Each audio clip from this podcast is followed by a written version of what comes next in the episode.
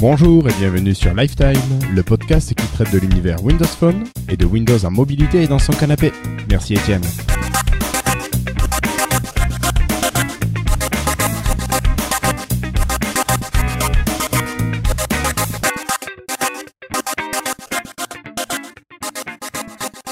Bonjour à toutes et à tous. Nous sommes aujourd'hui le jeudi 18 septembre 2014 et c'est l'épisode 51. Alors au programme, euh, pas d'Apple, pas d'iPhone 6, non, non, non, non, mais pour cet épisode aujourd'hui, moi j'ai le plaisir d'être accompagné encore de toute l'équipe. Euh, bonjour Cassim, ça va? Ça va, ça va. Euh, Patrick, en forme depuis la Suisse? Euh, oui, oui, tout va bien, merci, content d'être là. Bon, tu penseras pas te mettre en mute trop souvent ou d'en sortir hein? Euh, Le but c'est surtout d'en sortir en fait. S'y Ouais. mettre pourquoi pas, mais surtout d'en sortir et suffisamment à temps. Voilà. Salut Jérémy, la forme? Salut, bah ça va, installé dans le canapé en train de regarder le foot euh, pendant que je fais l'épisode. Nickel. D'accord. Ensuite Christophe, euh, salut. Salut, salut tout le monde, bonsoir. Et puis, puis, puis j'oubliais David. Salut David. Salut tout le monde. Ça va bien? Impeccable. Bon. Euh, aujourd'hui on a, on a un invité, euh, Christophe? Non, alors aujourd'hui il n'y a pas d'invité, hein, c'est une, une émission un peu spéciale. Euh, déjà, bon, on peut annoncer pour la semaine prochaine, il va y avoir Homer. Alors Homer, je sais pas si on dit Homer Westman ou Westman. euh, Puis la semaine prochaine peut-être pas, peut-être dans deux semaines. Ah pardon, ouais, bon, écoute, tu m'as compris. Le prochain Ouais, épisode, prochaine fois. donc euh, ouais, ouais, et la prochaine fois, Et- Euh, donc pour mi-octobre. Mais euh, là, on a un invité, euh, un invité de l'équipe oui. euh, qui s'appelle Cassim. En fait, c'est un petit peu différent parce qu'il y a peut-être quelque Voilà. chose à nous dire, à nous présenter. Alors, Cassim, avant de te laisser la parole, euh, Hello, I'm Bill Gates. Hi, I'm Joe Belfiore from the Windows Phone Microsoft. bonjour Cassim, bienvenue invité. Bien, bonjour, bonjour, c'est la première fois que je viens ici. Euh, Bien, oui, belle émission. merci, merci. Où sont tes parents? Ils sont dans le Ça va mal public. finir. Bonjour. bonjour. Je crois Euh, qu'on va bon, avoir bref. besoin d'un invité, oui, d'un vrai invité pour euh, pour garder un peu de sérieux.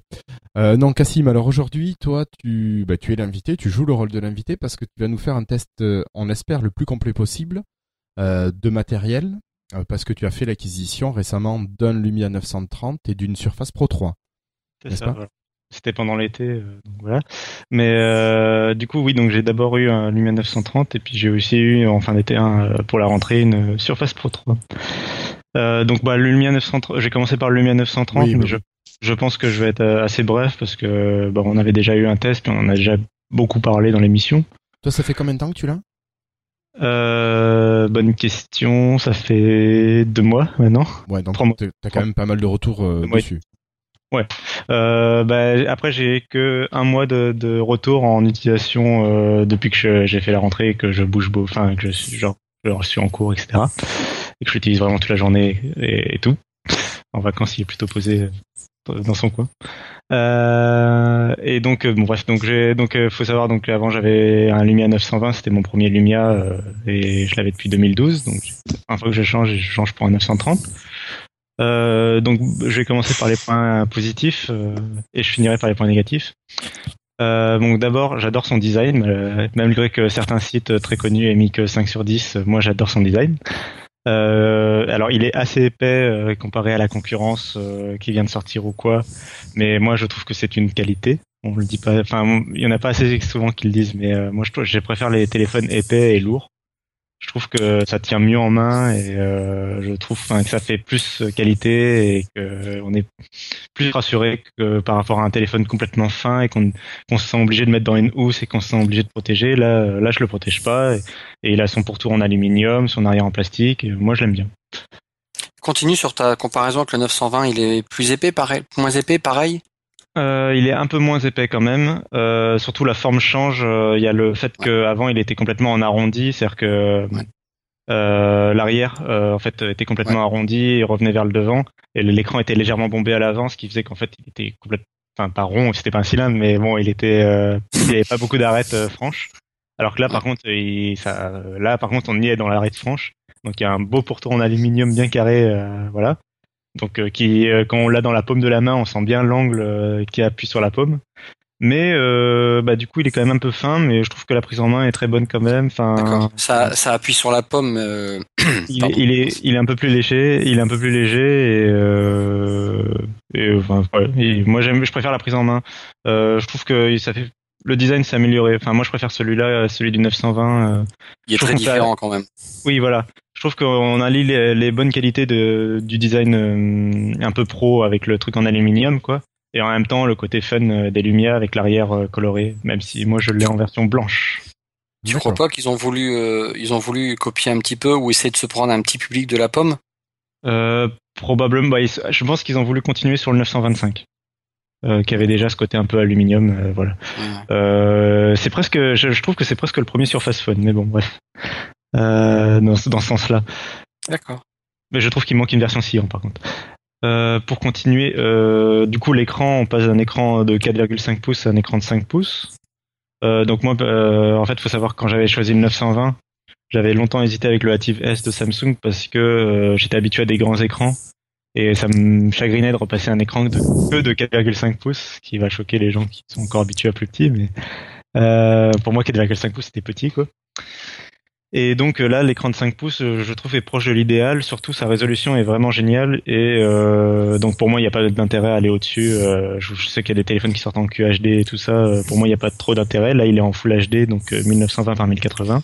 Et donc Alors- ton pouce, il va bien de là à là. Alors, il y a un truc qui est génial quand même. Moi, parce que j'ai eu la chance d'essayer le 930 juste à côté de mon 920. Euh, Il y a quoi? Il y a que quelques millimètres d'écart. C'est vraiment, Ouais. euh, c'est vraiment font faible la différence.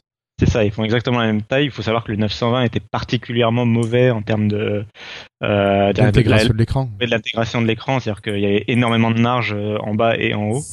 Euh, enfin, Nokia était plutôt mauvais à l'époque, euh, ils se sont bien améliorés depuis. Et là, pour le 930, c'est un des meilleurs du marché euh, en termes de, de surface d'écran comparativement à la surface totale du téléphone. C'est-à-dire que, en fait, oui, on passe d'un écran 4,5 pouces à un écran 5 pouces et en fait, euh, euh, on n'a quasiment pas augmenté en taille, quoi, en Non, hauteur.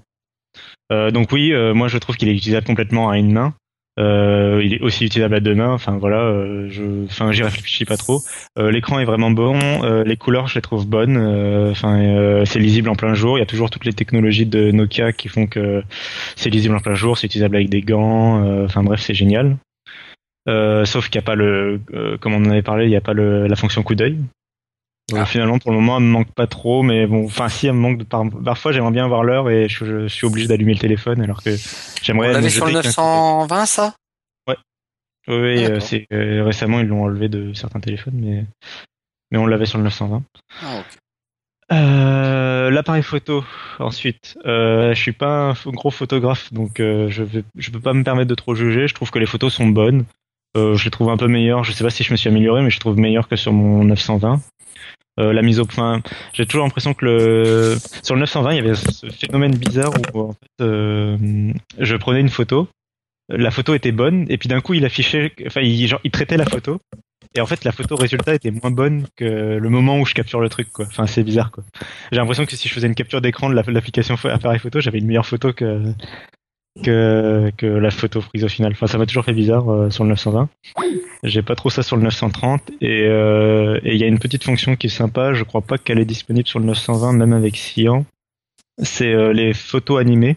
Euh, deux secondes avant, deux secondes après. c'est ça, ouais. Alors c'est en fait quand on prend une photo, on ça crée une, enfin il capture la- les moments juste avant la photo. C'est à partir Et du ça- 15-20, je crois. Ça fait Ça Le va. 1020 là déjà. David Ah, Et le 1020 aussi, oui. Ah ouais. 1020, 15-20 et puis ouais, les pour- suivants. Ouais, un pure view, peut-être. Ouais, je sais pas.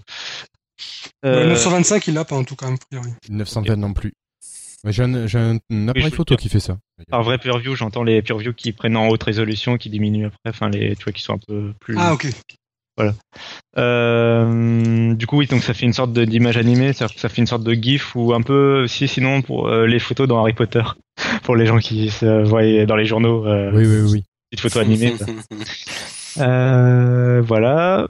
Euh, Qu'est-ce qu'il y a d'autre? Sinon, donc pour la vitesse, euh, donc on passe d'un vieux Snapdragon S4 euh, de l'époque du 920 qui était bien déjà en retard pour l'époque où le 920 est sorti, à un Snapdragon 800 de toute dernière, quasiment de dernière génération. Il y a le 805. Oui, depuis il y a le 801, puis là il y a le 805 qui est en train de sortir, mais c'est pas des révolutions, euh, c'est pas des vraies nouvelles générations. Donc, enfin, là il est encore euh, franchement au top euh, en termes de, de performance. Euh, je trouve que il est aussi rapide là en étant natif sous Windows Phone 8.1. Il faut savoir que je suis en 8 8.1 sans euh, développeur preview, donc je suis vraiment en 8.1 plus client, euh, le truc de, du grand public. Euh, je trouve qu'en performance, il est aussi bon que mon 920 quand il était neuf euh, à la sortie euh, sous 8.0. C'est-à-dire qu'il y a pas, je trouve, il y a pas énormément de reprises. J'en ai une aujourd'hui sur Skype, mais c'est plus, j'ai plus l'impression que l'application avait planté qu'autre chose. Euh, sinon, euh, j'ai pas de reprise. J'ai pas, euh, enfin voilà, j'ai, c'est, rapide quoi. Je passe d'un truc à l'autre, c'est super rapide. Que, donc je disais qu'elle est très très très très fluide, euh, que le téléphone est très fluide. Et je sais pas si c'est parce que le téléphone est neuf et genre que la mémoire flash est neuf. Genre, est-ce que c'est parce que les 920, euh, par exemple, ont vieilli et genre leur mémoire flash euh, commence un peu à vieillir ou quoi, ou c'est parce qu'ils ont chopé plein de vieux trucs euh, qui, qui vieillissent avec le temps. Mais euh, voilà, donc euh, je le trouve plus performant. Euh, sinon, dernière fonction que j'aime bien, j'aime bien le podomètre qui est intégré euh, dans le processeur. Enfin, c'est-à-dire qu'il se sert d'un des cœurs du processeur, euh, il le fait tourner à très basse fréquence euh, pour pas consommer de batterie, et, euh, et il arrive à, à faire podomètre et c'est utile dans Bing, l'application. euh, pardon. Bing On en Sport parlera Santé Forme. Et oui, l'application Bing Santé et Forme. Euh, et donc, je peux compter mon nombre de pas et je peux dire euh, le sport que je fais chaque jour ou pas. Euh, donc c'est Si vraiment tu gardes sympa. le téléphone sur toi, ouais. Si je garde le téléphone sur moi, mais globalement, je l'ai toujours dans ma poche. Enfin, je l'ai vraiment souvent sur moi. D'accord. Sauf le soir quand il recharge, mais je marche pas. Enfin. Mais tu marches pas souvent, ouais. oui. Euh, non, bah oui, non, mais une fois que, enfin, je sais pas, je sais pas, oui, je fais des allers-retours dans le couloir, mais c'est pas très passionnant, quoi. Non. Euh, donc voilà, donc ça c'était pour les points positifs, quoi. Globalement, je trouve qu'ils ont amélioré quand même à peu près chaque point du euh, Du 920. 901. Euh, même le port nano SIM est meilleur. Euh, oui, d'ailleurs, c'est une nano SIM maintenant, mais le port euh, SIM est meilleur. C'est, il y a plus besoin de trombone. Et même le port USB est meilleur aussi. Il, se, il fait plus qualité quand tu le branches. Euh, voilà. Par contre, on va attaquer les mauvais points. Euh, la chauffe et l'autonomie qui ont fait souvent euh, jaser. Euh, Ouais, donc, oui. euh, donc oui, il chauffe quand, quand, mais je trouve qu'il chauffe comme le 920. Moi, j'avais le même problème avec le 920, c'est-à-dire que quand je l'utilise euh, vraiment euh, en utilisation web ou bon GPS c'est rare, mais euh, utilisation web ou partage de connexion par exemple, il se met à chauffer énormément. Et quand Ouais. je dis utilisation web, c'est vraiment euh, passer de Twitter à un forum et passer d'un forum à Internet Explorer et ne pas arrêter de rafraîchir des pages euh, régulièrement Mm. et beaucoup télécharger quoi. Euh, donc faire beaucoup d'allers-retours euh, même pour du HTML. Donc là il se met à chauffer et qui dit chauffe dit euh, batterie qui font qui font à genre euh, 1 pour enfin, je vois les pourcentages diminuer euh, à vue d'œil quoi. Ah Ouais, ouais. C'est affreux. Ouais, ouais, mais j'ai ça des fois sur le 920 aussi, ouais. Je, je Ouais. compatis. et ça me le faisait avec le 920. Donc en fait, je trouvais l'autonomie du 920 mauvaise, enfin médiocre, euh, pas bonne en tout cas, moyenne ou médiocre je trouve. Euh, C'est-à-dire que l'autonomie est bonne en veille. euh, si je le laisse une journée euh, sans rien faire, je reviens et il a quasiment pas perdu. Et euh, enfin, je trouve en veille il est vraiment bon. Euh, mais par contre, euh, en utilisation intensive, euh, je trouve qu'il il chauffe rapidement en utilisation intensive et du coup il perd rapidement en utilisation intensive en autonomie. Et oui. Encore une fois, sur le 920, ça me le faisait aussi. Euh, c'est juste qu'ils l'ont pas amélioré et enfin mettez des vraies batteries dedans quoi. Et la, la batterie est juste. Euh, même en termes, enfin théoriquement, elle est quand même pas pas pas bonne euh, en, quantité. C'était La- 1200 mAh, je crois. C'est ça. euh, donc ils auraient pu aller plus loin. Enfin les standards du marché aujourd'hui, c'est plus C'est dans les quasiment 2000, 3000. 3000 ouais. Si Patrick vois, avait fait la même remarque, je crois, non Oui, oui. Totalement. Bah, c'est, c'est la principale C'est cause de pour que j'en revente. Donc, euh, ben après voilà, moi j'avais la même chose sur mon 920, donc globalement j'ai que des points positifs par rapport à mon 920 et l'autonomie est restée finalement pour moi la même et la chauffe est restée la même pour moi en fait. Enfin le problème existait déjà. Donc euh, j'aurais aimé que ce soit amélioré, mais ça n'est pas le cas. Donc bon, au final pour moi c'est que des améliorations. Et si je le conseille, euh, bah, je trouve qu'il est, que c'est un bon téléphone et qu'il est vendu au bon prix, euh, surtout quand il y a des accessoires offerts avec et tout, comme moi j'ai eu. Euh, voilà, ils, ont eu raison de pas le vendre à 650 euros et de partir directement sur du 450 euros. Ouais, Ouais, c'était Euh, 550 avec 100 euros d'accessoires à peu près. C'est ça. Ouais. Euh, moi, je crois que je l'ai eu à 400, 150 ou à 500 avec euh, trois accessoires offerts. Euh, c'est-à-dire, euh, moi, chez SFR, c'était une euh, un coussin de Fatboy de, recharge, euh, une mini enceinte et euh, le localisateur, euh, Treasure Tag. D'accord. Donc euh, c'est pas mal. Ce qui est déjà pas mal, ouais. Euh, surtout quand tu connais le prix du Fat Boy. euh, voilà. Oui, c'est quand même Donc, 70 80 euh, euros. Ouais. Ça fait du bon 100 euros de réduction, enfin d'accessoires offerts quand même, je pense. Ouais, ouais, ouais. Donc voilà. C'est quand même mon téléphone, euh, comme on le dit depuis le début. Dommage pour le- qu'il n'y ait pas de glance, dommage qu'il n'y ait pas de, une meilleure batterie. Euh, Ouais, mais voilà. à la rigueur, il repaye le glance, mais t'aurais eu 3000 mAh de batterie. Bon, J'aurais été vraiment. Bah, déjà, je le regrette pas, je vais pas le revendre. Euh, Franchement, euh, l'écran, moi, c'est mon ma taille d'écran idéale et il est vraiment beau, quoi. Enfin, j'aime bien le design. ouais, ouais, il, est- Et il ressemble quand même pas mal au. Enfin, moi, je, je l'ai vu en noir le 930 et euh, mon 920 à côté, il se ressemble quand même pas mal, je trouve. Parce que là, le 930 était vraiment tout noir. Euh, oui, il faut savoir que la tranche, en fait, euh, sur le 930 noir, la tranche est noire et sur tous les autres, la tranche est euh, aluminium, euh, enfin grise, quoi. Ouais, ouais, ouais. Hum. Voilà. Il a NFC, hein, celui-là. euh, Oui, oui, oui. Oui, oui, après, il NFC est- et QI. à part le glance, il a globalement, il a tout, quoi. Enfin, Et la recherche sans fil aussi. Ouais, il- ils, ont, ils ont vraiment tout mis, euh, comme le 920 en son temps. euh. À l'heure actuelle, est-ce qu'il a changé en tarif?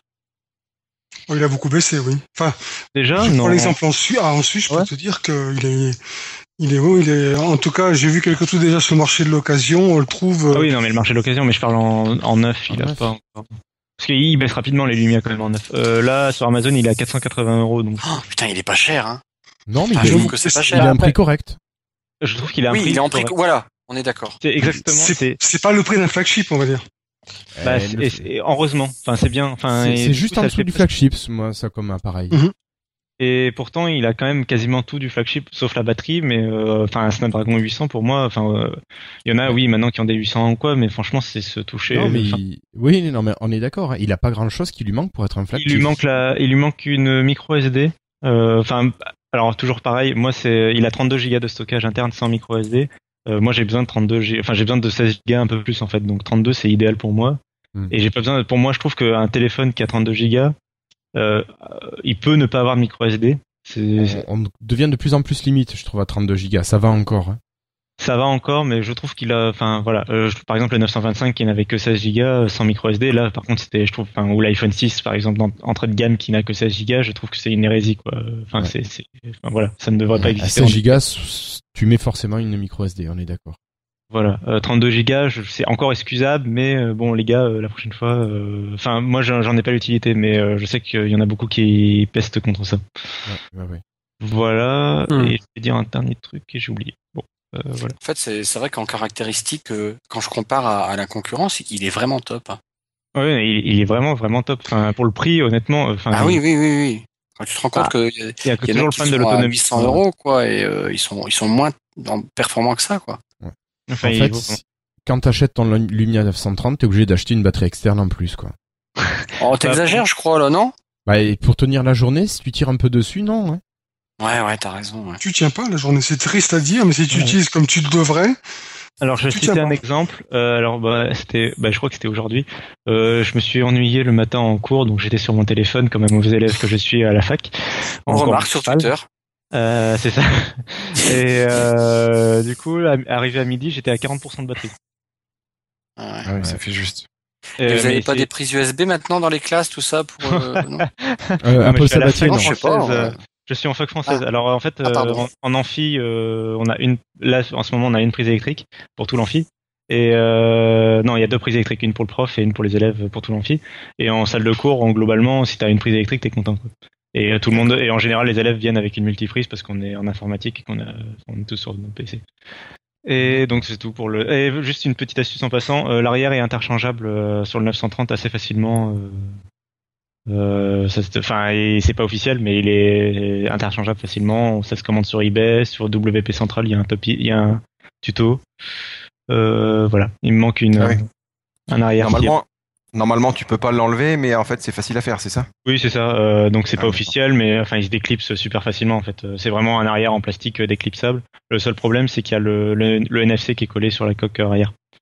Euh, Ah oui. Donc soit t'achètes une coque arrière avec le NFC intégré, soit tu le décolles et tu le recolles sur l'autre. Mais ça se fait. Bon, C'était tout pour le 930, hein, je pense. qu'il y a pas- Bon, un bon appareil à qui manque un peu de, enfin, à qui manque de Voilà. l'autonomie. Voilà. Mais euh, je trouve qu'avec cette nouvelle gamme, enfin toute la gamme 900, euh, la gamme 30, euh, moi il y avait un truc que je reprochais beaucoup à Nokia avant, c'était de lancer des prix à chaque fois trop haut euh, et de baisser après rapidement en, en prix, mais à leur sortie, euh, c'était trop haut quoi souvent. Euh, je trouve, enfin, typiquement, euh, typiquement, je me rappelle du 820 qui était sorti à 100 euros de moins que le 920, c'est-à-dire à 500 euros et quelques, alors qu'il était pas bon. Enfin, il y avait quand même beaucoup de points négatifs. Enfin bref. Euh, donc là, je trouve qu'ils sortent des téléphones à bon prix euh, sur toute la gamme 630, euh, 530, 730, etc. Surtout le 730 et le 830. D'accord. Voilà, voilà. Ok. Et donc maintenant, j'ai enchaîné sur le 930, euh, sur la Surface Pro 3, pardon. Oui, parce que tu as eu la chance de la, de la recevoir il y a, il y a un petit mois. Ouais, c'est ça. en- il y a un petit mois, puis là, j'ai pu. Du coup, bah, par contre, là, je l'utilise vraiment en cours, euh, de façon sérieuse cette fois, pour prendre mes cours. Euh, et euh, enfin, et donc, euh, donc, je- spoiler, j'adore cette, ce, produit. Donc, ça, on le savait déjà, je pense. Bah, déjà j'étais alors déjà j'étais fan de donc j'avais la Surface Pro 1, j'avais pas pris la Pro 2 parce que c'était genre six mois après et que que je voulais quand même garder enfin rentabiliser à minimum ma Surface Pro 1 et d'ailleurs que je garde et que je- dont je me sers comme tablette à la maison aussi. Euh, mais du coup j'ai une Surface Pro 3 donc j'ai pour info je suis pas un testeur je suis pas payé par Microsoft donc j'ai le modèle euh, Core i5 euh, 128 Go Combien de gigas? Euh, 128 128. Ah ouais, quand même. euh, qui est pour moi le minimum. Enfin, la version 64 Go est un peu trop petite pour moi. Enfin, je trouve, enfin, 128 Go, je trouve que c'est le 128 Go Core i5, 4 Go de RAM, je trouve que c'est un bon minimum. Ouais, ouais. Euh, Et tu peux mettre une micro SD Bien sûr, donc il y a un port micro SD, ouais, qui est euh, jusqu'à autant que tu peux. Euh, j'ai une micro SD de 64 Go dedans pour, euh, en fait, où j'ai mis OneDrive et euh, tous les documents dessus, quoi. Jusqu'à 128, je crois. Oui, tu peux mettre 128, voilà. Bon, Et c'est parce que c'est, c'est parce qu'il n'y a pas au-dessus sur le marché pour le moment, mais euh, en soi, le standard, euh, il va jusqu'à plusieurs terrains, je crois. Euh, donc, euh, la Surface Pro 3 à la place de la Pro 1, euh, beaucoup plus légère, beaucoup plus fine, euh, en, en gris aluminium, enfin euh, non magnésium pardon, mais euh, gris de la même façon que le- la Surface 2, euh, la Surface RT2. Euh, avant, ma Surface Pro, noire, Pro 1 était noire. Enfin, personnellement, moi, le- les deux me vont. J'avais pas de problème avec le- la, la, la couleur noire. Je sais qu'il y en a que, en fait, s'ils ont fait ça, c'est parce que il y en a, ils perdaient le, ça griffait en fait. C'était, en fait, là, le, le gris, c'est la couleur naturelle en fait. C'est pas, c'est pas, c'est plus peint quoi. Euh, je pense que je vais faire pareil que le, le Lumia 930. J'ai commencé par les points positifs. Donc euh, premier point, euh, le touchpad. Enfin, euh, donc je teste à la fois la cover et le, le- la tablette. La cover n'est toujours pas fournie, mais euh, c'est juste, enfin, c'est obligatoire. Quoi, la Surface Pro 3, tu, enfin, Bah pour oui. moi, c'est obligatoire.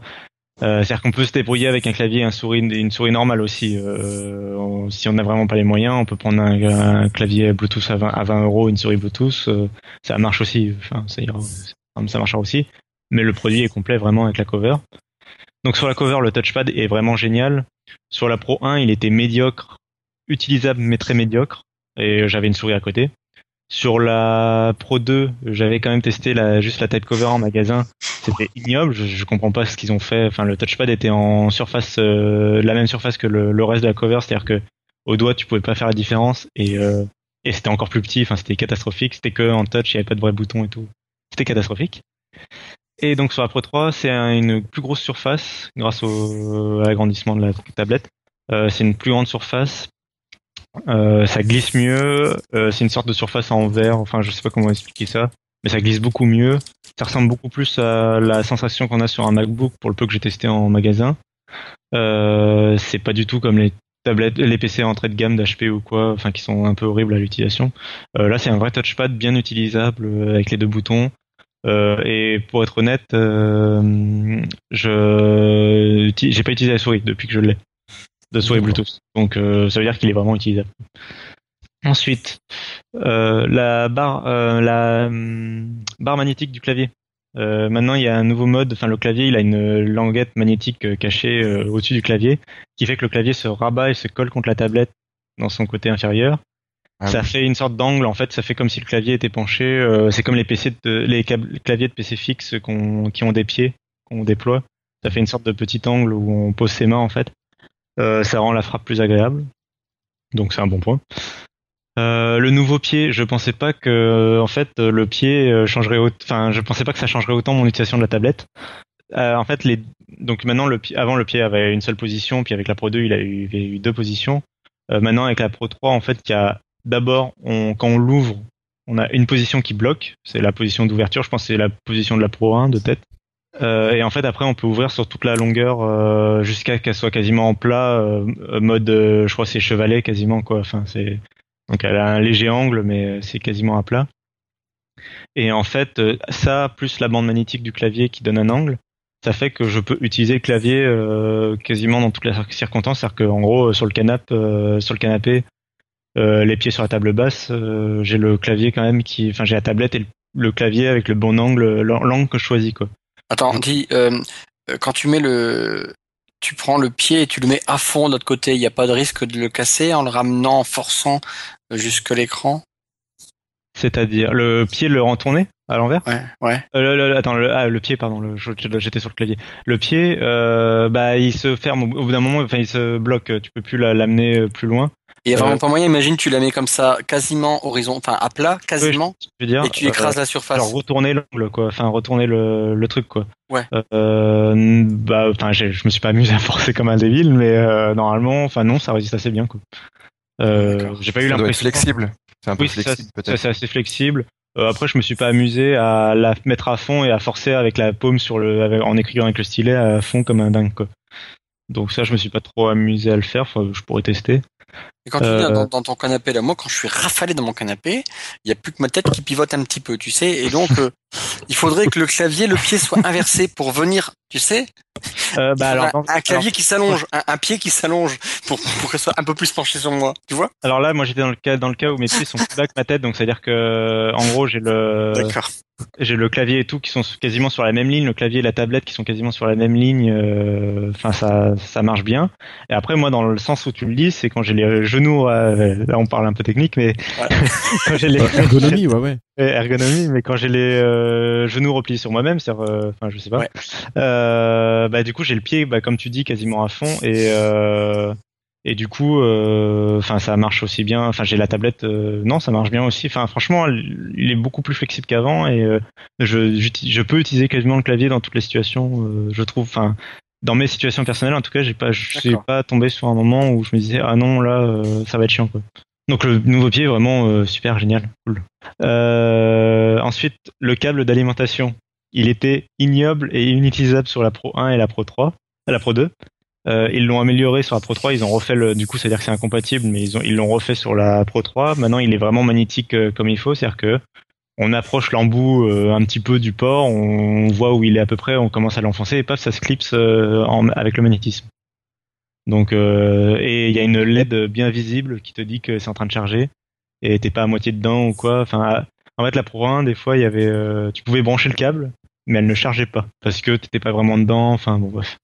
Donc euh, voilà, et je vais rappeler un point positif qui existait déjà avec la Pro 1 et la Pro 2, mais Microsoft met à jour le firmware quasiment tous les mois, c'est-à-dire des drivers qui sont mis à jour tous les mois, euh, du petit, euh, la petite augmentation d'autonomie, on te rajoute euh, 10 minutes d'autonomie par là, enfin, et des petits, voilà, des petits, des petites améliorations précises que fait Microsoft tous les mois et qui est absente, enfin, de- des autres PC du marché, quoi. Il y a pas HP, ils font pas ça, quoi, sur leur PC. Euh, voilà, je crois que j'ai fait le tour. Euh, Il y a l'écran, euh, j'ai pas parlé de l'écran. Le nouveau format de l'écran, donc c'est plus du 16 neuvième comme avant, qui était un peu tout pourri. Euh, C'est-à-dire qu'il était un peu, en, enfin, en format portrait, c'était trop bizarre. Enfin, c'était tout bizarre. C'était super carré. Enfin, c'était super petit, étroit. Euh, donc là, c'est vachement mieux. C'est maintenant c'est le format 2 tiers, c'est-à-dire qu'en fait en format portrait, c'est quasiment, enfin c'est quasiment le format A4. Donc en format portrait, c'est normal. Et en format euh, paysage, ça fait quand même très 16 neuvième. Donc euh, pour moi, c'est idéal dans les deux sens. Euh, J'utilisais le format 16 neuvième euh, quasiment tout le temps en fait, quand même.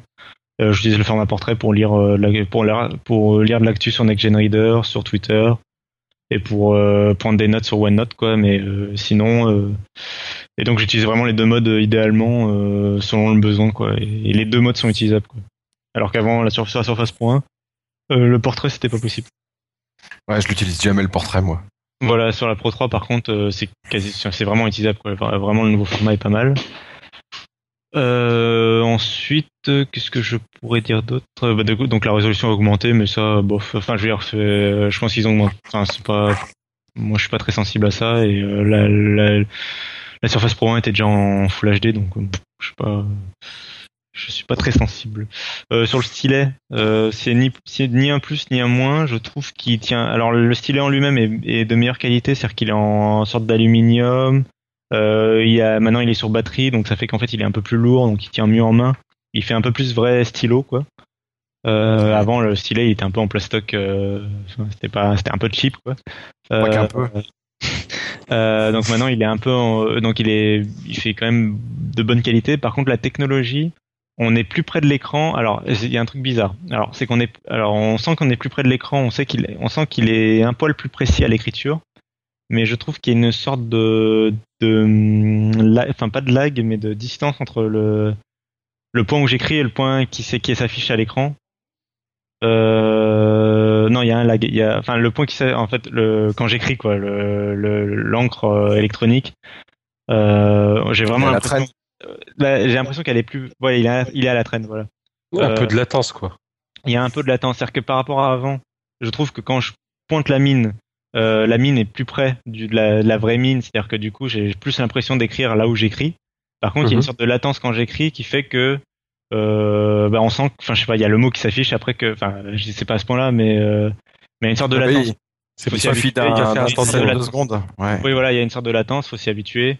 Euh, c'est quasiment rien, hein, c'est pas c'est pas c'est pas catastrophique, mais il, faut s'y habituer. Euh, là, je- depuis quelques, enfin, ça fait une semaine ou deux que je prends des cours euh, en notes euh, à la main et euh, j'ai pas de, enfin, je me suis habitué quoi, j'ai pas, ça me choque pas. Donc euh, voilà. Euh, et par contre, c'est un peu bizarre, c'est qu'on appuie avec la mine, je- on voit un effet euh, comme sur un écran LCD d'ordi quand on appuie avec le doigt, l'effet un peu. Ah oui. de- Enfin, c'est bizarre quoi. Ça fait un peu ça. Enfin, je sais pas si c'est dangereux pour l'écran, mais je trouve que ça fait un peu ça, donc je- ça fait un peu peur. Et donc je vais passer au point négatif. Et je finirai avec l'autonomie qui est et la chauffe qui est un peu comme le 930. Enfin, je sais pas. J'en parlerai, j'en parlerai en conclusion. Pour toi, est-ce Euh, que ça a remplacé quelque chose ou bien est-ce que c'est un complément remplacer quoi? Euh, J'avais. Genre un, ordinateur portable, par exemple? Alors déjà la Pro 1 avait complètement raté mon, avait complètement remplacé mon ordi portable, donc. Euh. Donc, euh, donc euh, oui, Euh, ça, ça le remplace encore plus et je suis encore plus à l'aise euh, grâce à l'augmentation des. Alors sur la partie utilisation en PC portable, je trouve que c'est encore plus agréable parce que l'écran est plus grand et que donc je parlais de bah tiens, je vais parler de l'autonomie maintenant, comme ça ce sera fait. Euh, j'ai beaucoup, enfin l'autonomie de la Surface Pro 1 était connue pour être médiocre, voire mauvaise, et euh, là euh, elle est bien meilleure. Avec la Surface Pro 1, je tenais euh, quatre- enfin en fait je tenais 4 à 5 heures en ayant désactivé le Wi-Fi en prise de notes. Avec la Surface Pro 3, j'obtiens 4 à 5 heures en ayant laissé le Wi-Fi activé et en et en je tiens même 5 heures je dirais avec l'écran à moitié en luminosité et euh, en laissant le Wi-Fi activé et en faisant du web et de la synchronisation en même temps que je prends des notes. C'est-à-dire un usage quand même plus poussé. En désactivant le Wi-Fi, euh, j'ai le, le bar d'autonomie qui a mis du temps à se, se mettre à jour. Euh, J'utilise euh, Batterie Pro, je crois, de mémoire. Euh, qui a mis du temps à se mettre à jour, mais euh, il me prévoyait un truc genre 6 ou 7 heures d'autonomie, même non, peut-être 7 8 heures. Beaucoup plus d'autonomie, euh, ce qui fait que j'aurais pu très, très bien tenir la journée de cours. Euh, ce qui fait que, pour moi, euh, l'autonomie est ok, même si je prends toujours mon chargeur avec moi au cas où. Pour le moment, l'autonomie est bonne pour moi. Enfin, ils vont continuer à l'améliorer dans les prochains produits, mais pour, un produit de 12 pouces et tout, qui fait tablette, qui a un Core i5 dedans et tout, enfin, je trouve ça excellent. En fait, je sais que le MacBook Air fait, encore mieux, mais je trouve ça très bon. Euh, du coup, ça a vraiment remplacé mon PC portable. Pour les points négatifs, le câble d'alimentation euh, côté, euh, donc le chargeur, il y, a un chargeur, il y a le côté qui part à la tablette qui est bien. Le chargeur en lui-même a un port USB comme depuis la Pro 1 et euh, enfin c'est une super idée, c'est-à-dire qu'on peut charger un smartphone en n'utilisant qu'une seule prise électrique. Euh, et ça, je, enfin, pourquoi les autres fabricants le font pas? Euh, Je ne sais pas. C'est, enfin, c'est l'idée du siècle, quoi. C'est vrai que c'est hyper pratique, ouais. Ça, ça veut dire qu'à l'aéroport, enfin n'importe où, enfin dans toutes les situations où tu as une seule prise électrique et t'as pas, tu peux pas te prendre euh, 4000 prises électriques, bah, avec un seul chargeur, tu charges euh, deux appareils, quoi, ta tablette et ton téléphone. Quoi. Donc ça c'est très pratique. Mais euh, côté, euh, donc après le chargeur, il y a le côté qui part à la prise électrique, qui est un câble bipolaire euh, classique qu'on a par exemple sur les PlayStation et tout ça. Euh, donc ça c'est bien, c'est un câble standard. Tant mieux parce qu'il est très court. Genre euh, quand je dis court, euh, il fait la moitié de mon clavier en largeur, quoi. C'est-à-dire qu'il fait, je sais pas, 20 cm, 30 cm. Non, il est vraiment très très court. Enfin, il est, Ah ouais? il est catastrophiquement court, quoi. Mais mais même sur la Pro 1, je le trouvais horriblement court, quoi. Je l'ai remplacé par un autre câble que j'ai trouvé, qui fait euh, bien 2 mètres ou un truc comme ça. Le câble en lui-même fait Kali, c'est génial, hein, c'est cool, mais sauf qu'il est super court, quoi. Euh, ce qui fait qu'en en Il fait quoi le câble? Il est très court. Euh, il fait Kali, je dis, euh, il est de qualité. Enfin, tu Ah d'accord. de qualité. Euh, mais après, il est super court, quoi. Donc, euh, euh, et c'est un peu euh, euh, méchant de la part de Microsoft. euh, Enfin, mettez-nous un câble de 2 mètres, merde, quoi. Euh, Ah oui. Parce que un quand tu le branches à une prise qui est en hauteur, il pendouille. Hmm. Bah c'est ça quoi, en gros c'est c'est ça, Euh, une prise qui est un peu en hauteur et pendouille. euh, ou Moi j'ai changé euh, celui de ma Pro 1 aussi, je l'ai changé. J'en avais un sur euh, je sais plus quel appareil. J'ai changé Sur les radios, non? Dans l'autre sens, euh, il suffit que la prise, il suffit que la prise soit un peu basse en fait et surtout qu'elle soit un peu loin en derrière toi. Euh, genre il suffit qu'elle soit à 50 cm, 50 cm derrière toi pour qu'en fait du coup le chargeur pende quand même vu que le côté Ouais. euh, à la tablette est plus long que le côté qui va au mur. Hmm. Euh, ça va pendre quand même quoi. Enfin donc c'est pas génial. Euh, sauf si tu remplaces le câble, mais vu que c'est un câble standard bipolaire, tu peux le remplacer facilement. Donc c'est quand même un bon point. Euh, voilà, et il y a toujours un seul port USB, ce que je trouve dommage, qui est mieux que n'importe quelle tablette sur le marché, ce qui est moins bon que les autres PC portables. Euh, mettez-nous un deuxième port USB, merde. Euh, même si on peut acheter un hub pas cher, mettez-nous un deuxième port USB, merde. Ouais, mais un hub, euh, un hub sur une tablette. euh, Bah, disons que, enfin, c'est c'est con, pénible. euh, la, USB la 3. tablette. Ouais, mais quand t'as une utilisation de, de laptop, euh, tu peux avoir besoin du hub. Bah, c'est con dans la mesure où le, enfin, la tablette est censée remplacer. Tu vois, le touchpad, il est quasiment parfait pour moi. Il pourrait être encore plus grand, mais il est quasiment parfait. C'est-à-dire que je peux quasiment utiliser que la tablette et le touch, le clavier, euh, sans vraiment rien d'autre, et le stylet, sans vraiment rien d'autre. euh, j'ai quasiment assez d'autonomie pour ne plus avoir le chargeur. Et euh, j'ai pas besoin de souris, j'ai vraiment quasiment besoin de rien d'autre. Et c'est con, enfin pour brancher de l'Ethernet et mon téléphone Android, si je fais du développement Android par exemple, bah il me faut un hub quoi. C'est quand même con. Alors qu'un bête port USB, c'est quand même. Enfin, je veux dire, en plus, elle a gagné en, en- en taille, du coup, t'as l'impression qu'ils auraient encore plus pu euh, intégrer un second port USB. ouais, Donc, euh, c'est dommage. Mm. Euh, c'est vraiment, pour moi, le, enfin, c'est le point négatif entre guillemets du, du truc. Ils essayent de remplacer un PC portable. Pour moi, un PC portable, ça a au moins deux ports USB. C'est devrait même en avoir trois. Euh, Mm. Mais après, vu que c'est une tablette, enfin, vu que c'est au format tablette, je peux comprendre qu'il n'ait pas autant de ports USB qu'un MacBook, euh, qu'il n'ait pas un port Ethernet, etc. Donc, mettez-moi au moins deux ports USB. Ouais, Ouais, le c'est ce qui te fera acheter la Pro 4. Euh, non, euh, enfin, on verra, mais euh, non, non, non, non, pas la Pro 4 de toute façon, mais euh, je pense pas. Euh, voilà. Tu euh, peux développer stockage. facilement avec, euh, je veux dire, t'as installé Visual Studio? J'ai installé Visual Studio, j'ai pas encore commencé à développer avec parce que j'ai pas eu de TP à pour en parler et j'ai pas eu- vraiment pu me pencher dessus. Euh, après, je développais déjà avec la Pro 1. Euh, je trouvais ça déjà bien, mais j'ai des bons yeux et tout ça, donc euh, je sais que les gens trouvaient ça trop petit. Moi, je trouvais ça bien.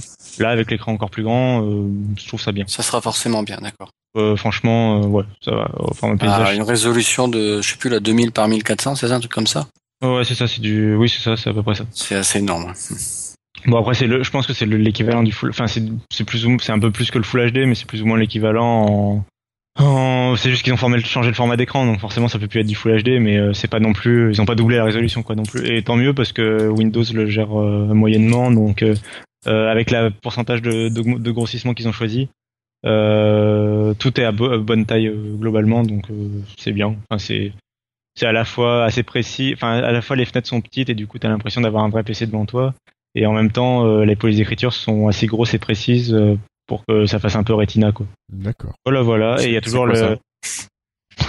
Le truc dont on parlera pas. Euh, comment ils appellent ça chez Microsoft? Euh, J'ai oublié. True, True Type, je sais plus. Euh, ils ont un nom aussi pour le rétina. Euh, Clear Type. Clear Type. Euh, bref, donc euh, globalement euh, super produit. Euh, pour le prix, le prix en lui-même est bon. La ta- la- le clavier devrait être offert. Je le dis depuis le- qu'ils l'ont. Ah oui, c'est vrai que ça c'est là. Euh, après, d'après les gens que, enfin d'après certaines personnes que je connais et d'après euh, le monsieur, d'après euh, le mec de Microsoft France qui s'occupe des produits grand public, euh, j'ai oublié son nom. Euh, s'ils offraient le clavier, ils le vendraient à perte. Ah bon D'accord. Enfin, Pourtant, oui, je sais que les prix, enfin, sauf, bien sûr, il parle des, pro- enfin, je suppose qu'il parle des modèles entrée de gamme jusqu'à la 250. Je pense qu'à partir de la 256 Go, il commence à faire une marge raisonnable. Euh, je moi, j'y crois pas tellement à ça.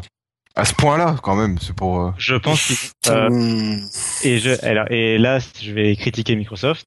Si vraiment Microsoft ne fait pas de marge sur la modèle 128 Go et commence à en faire vraiment euh, de façon raisonnable sur la 256 et la 512 et les Core i7 et tout ça, il y a un problème.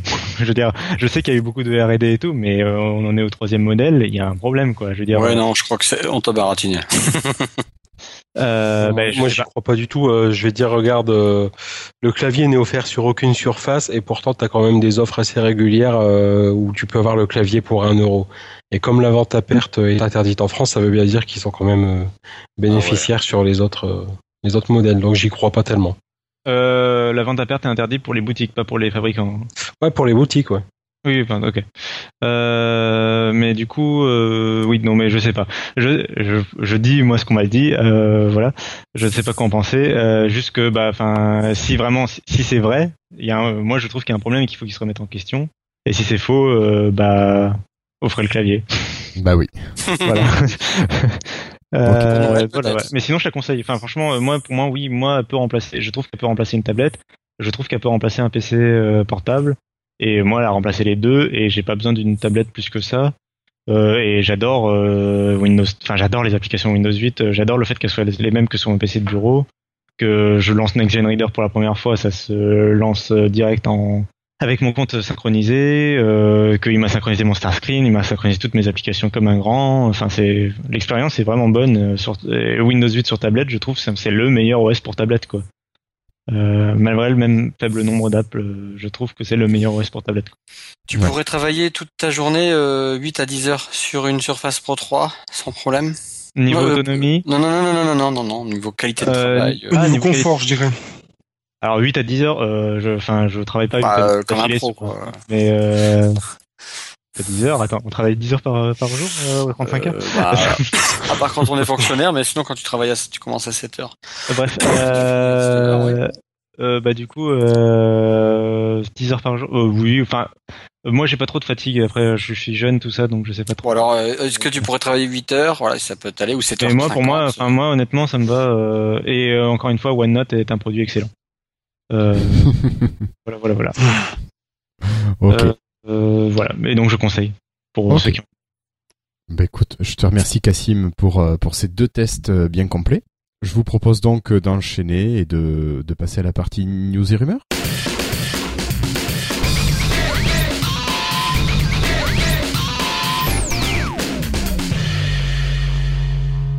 Et voilà, et donc pour prendre la suite, maintenant on va passer un peu à l'info généraliste de la semaine.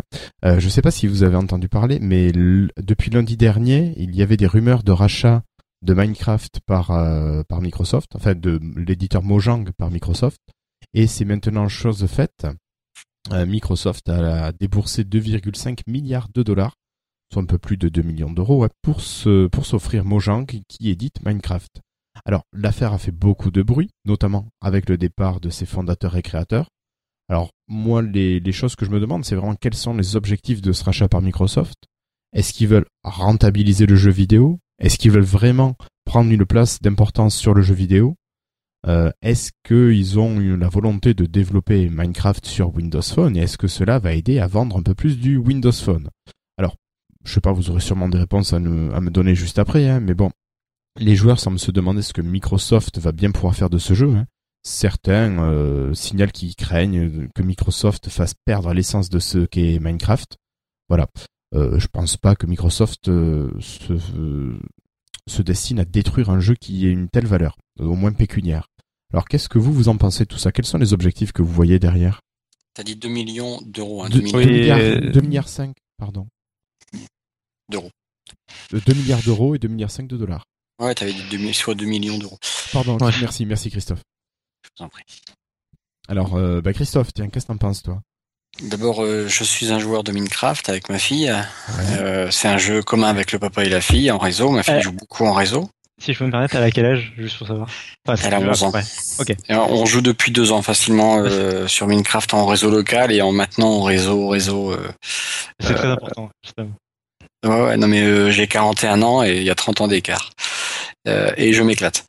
Euh, on fait des trucs formidables, on construit des trucs impressionnants entre nous. Mais bon, au niveau de Microsoft du rachat, Ouais. Non, je pense que c'est un, un bon coup. C'est euh, quelque chose de bien. Donc le mec il est parti, bah oui, il était anti Microsoft. Tu parlais que est-ce que Microsoft va le redévelopper? Bah en fait, il est quelque part, il- est sur Xbox euh, One, euh, X360, le jeu. Oui, oui. Donc euh, bah le code source n'est pas en Java parce que bon, je suis en... moi je suis pas très open source et tout ça. Euh, ça me fait chier le Java qui se met à jour tous les 3-4 matins sur mon ordinateur. Mais euh, et parfois c'est pas très très stable, euh, disons au niveau de, de- de- des configs que j'ai. Donc euh, quelque part sur Xbox One, ça m'étonnerait qu'on développe en Java. Donc le code il l'a déjà. Donc je suis, je pense que Microsoft est capable en très peu de temps de déjà le porter sur euh, euh, WinRT, j'en rêverais. Mais euh, sur Windows Phone, à mon avis, c'est pas un gros problème. hein. Je pense que l'entité, la division Xbox peut prêter un peu de code source, quoi, non? Oh, bah, il y a des chances. Il y a des chances. Mais euh, non, quand tu vois qu'il y a plus de 50, je crois, milli- euh, Oui, 50 millions de joueurs par jour, euh, quelque chose 50 comme ça. millions de joueurs mondialement. Ouais. Non, euh, au final, tu, rates- tu ramènes ça à la tête du, du joueur, euh, c'est pas très cher. hein, euh, comme acquisition, je pense que ça va être rentabilisé en, en 4 ans. Ils ont rentabilisé le truc, quoi. Et puis ça va attirer, euh, euh, ça va attirer euh, du people. hein. Je pense que c'est une très très très bonne chose Bon. euh, pour euh, pour Microsoft. Vous, vous pensez comme moi qu'ils ne vont surtout pas arrêter le développement sur les autres plateformes? Non. Voilà. Euh, Bien sûr que non, ils Quand on voit leur- Quand on voit leur politique actuelle au niveau de leur logiciel futur, non, enfin, clairement pas. Ouais, parce que Ah, je, vous demande ça parce un- que j'ai vu ces questions-là justement sur des forums, sur des, des, des commentaires d'articles.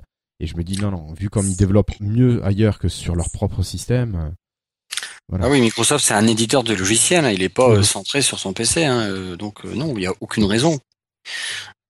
On est bien Franchement. Et qui Euh, c'est qu'il y a d'autres comme joueurs, Cassim Euh, alors oui, alors moi j'y ai joué, il fut un temps et puis j'ai, euh, pas, enfin là j'y joue plus trop, mais je connais quand même le jeu. Euh, alors moi ce que je voulais dire, d'abord c'était que, j'ai perdu. Oui, c'était que ce que tu disais là en nombre de joueurs, le prix en nombre de joueurs, c'est que le rachat de WhatsApp par Facebook c'était 19 milliards pour 450 millions d'utilisateurs. Ça fait 42, euh, je dirais directement les prix, c'est 42 dollars par utilisateur. Euh, donc le rachat de WhatsApp par Facebook c'est 42 dollars par utilisateur. Le rachat de Waze par Google c'est 26 dollars par utilisateur. Et en fait entre les deux, le rachat de Minecraft par Microsoft c'est euh, à peu près euh, entre 25 et 50 dollars par utilisateur payé. Donc euh, c'est euh, plutôt, enfin ils sont dans la tranche plutôt euh, bon plan en termes de prix par utilisateur. Après, moi, ce que je voulais dire, c'était, enfin, c'est pour ça que je lui ai demandé l'âge de sa fille, c'est parce que, en fait, euh, c'est beaucoup joué par des enfants, en fait, et c'est les enfants que je pense que Microsoft vise, enfin, personnellement, euh, avoir lu pas mal d'articles dessus. Euh, en fait, il y a un truc, enfin, il y a Google qui est en train de sortir en ce moment, euh, Google for Kids, qui est en fait, euh, faut savoir pour créer un compte euh, sur Internet euh, chez Google, chez Microsoft, tout ça on clique normalement quand tu, on accepte les, les licences, on dit qu'on a 13 ans ou plus. Euh, ce qui est bien évidemment faux pour euh, les gens qui, tous les gens de moins de 13 ans qui ont quand même des comptes. Mais euh, en fait, ils essayent de faire des, de les rendre officiels, euh, de- d'avoir des comptes pour les moins de 13 ans euh, avec contrôle parental éventuellement, ce genre de choses. Et donc en plus, c'est le gros marché pour Google et Microsoft et Facebook, tout ça, parce que quand tu es un enfant, euh, le premier compte que tu vas créer chez, euh, typique- donc par exemple Microsoft dans le cas présent, euh, bah, il y a des chances que tu le gardes pendant très longtemps. Ma génération, par exemple, on a eu un compte Hotmail très jeune Mm. pour MSN et on l'a gardé pendant très longtemps. En fait, la plupart des gens l'ont gardé jusqu'à, enfin, l'ont toujours, mais l'ont gardé surtout en utilisation jusqu'à Gmail, où Gmail est arrivé, a pris tout le monde et voilà. Euh, mais logiquement, il ne devrait pas y avoir de nouveaux Gmail euh, rapidement. Donc, euh, la génération, la prochaine, la nouvelle- les nouvelles générations là qui jouent à Minecraft bah, vont avoir un compte Microsoft parce que euh, le compte Mojang va être remplacé probablement par un compte Microsoft. Et du coup, ça fait autant de, de gens qui auront un compte Microsoft déjà prêt euh, pour euh, bah, éventuellement le Windows 9, etc. Et qui ont, qui ont toutes les chances de le garder pour plus tard, même pour 10 ans après, c'est pour euh, payer des applications. Euh, donc ça c'est le premier point. Euh, et donc c'est viser les enfants quoi. Euh, le deuxième point que j'ai entendu dans Windows Weekly, c'était euh, viser la nouvelle génération de codeurs. Euh, donc ça c'est plutôt le côté, euh, enfin le dernier point quoi, c'est le côté éducatif. C'est-à-dire comme tu disais, c'est le jeu dont les gens ont, confiance, enfin les parents ont confiance quand les enfants jouent à leur jeu, à à Minecraft. En fait, les, les parents ont confiance quand leurs, leurs enfants jouent à Minecraft parce que euh, c'est créatif, euh, ils créent leur petit monde, etc. C'est joli, c'est mignon. Ils voient Ouais, pas c'est de du. Lego. Hein. Euh, c'est du Lego, voilà, et euh, tu peux créer des circuits binaires et tout, c'est magnifique. Donc les parents sont rassurés. Et donc en ça, Microsoft rajoute plus ou moins une plateforme déjà prête pour l'éducation. Donc je suis sûr qu'ils vont vendre du Minecraft aux écoles. Euh, aux Alors, écoles quand tu parles de vendre, justement, ça coûte combien euh, Minecraft? 15 19 dollars. euros. 19 euros Ok, je l'avais acheté à l'époque où il coûtait 15 euros. Enfin oui, c'est dans ces 19. ordres-là. C'est oui, maintenant c'est 19 euros maintenant qu'il est sorti. Ça, c'est Euh, le genre de prix qui ferait hurler aujourd'hui, je crois. Euh, pour un jeu vidéo, euh, Bah, non, hein. Pour un jeu, euh, pour un jeu, on va dire sur tablette ou smartphone, oui. oui, mais c'est un jeu PC à la base. Enfin, c'est un jeu console et PC. C'est Ouais, mais c'est pas ce qu'on peut, c'est pas ce qu'on peut appeler un jeu triple A.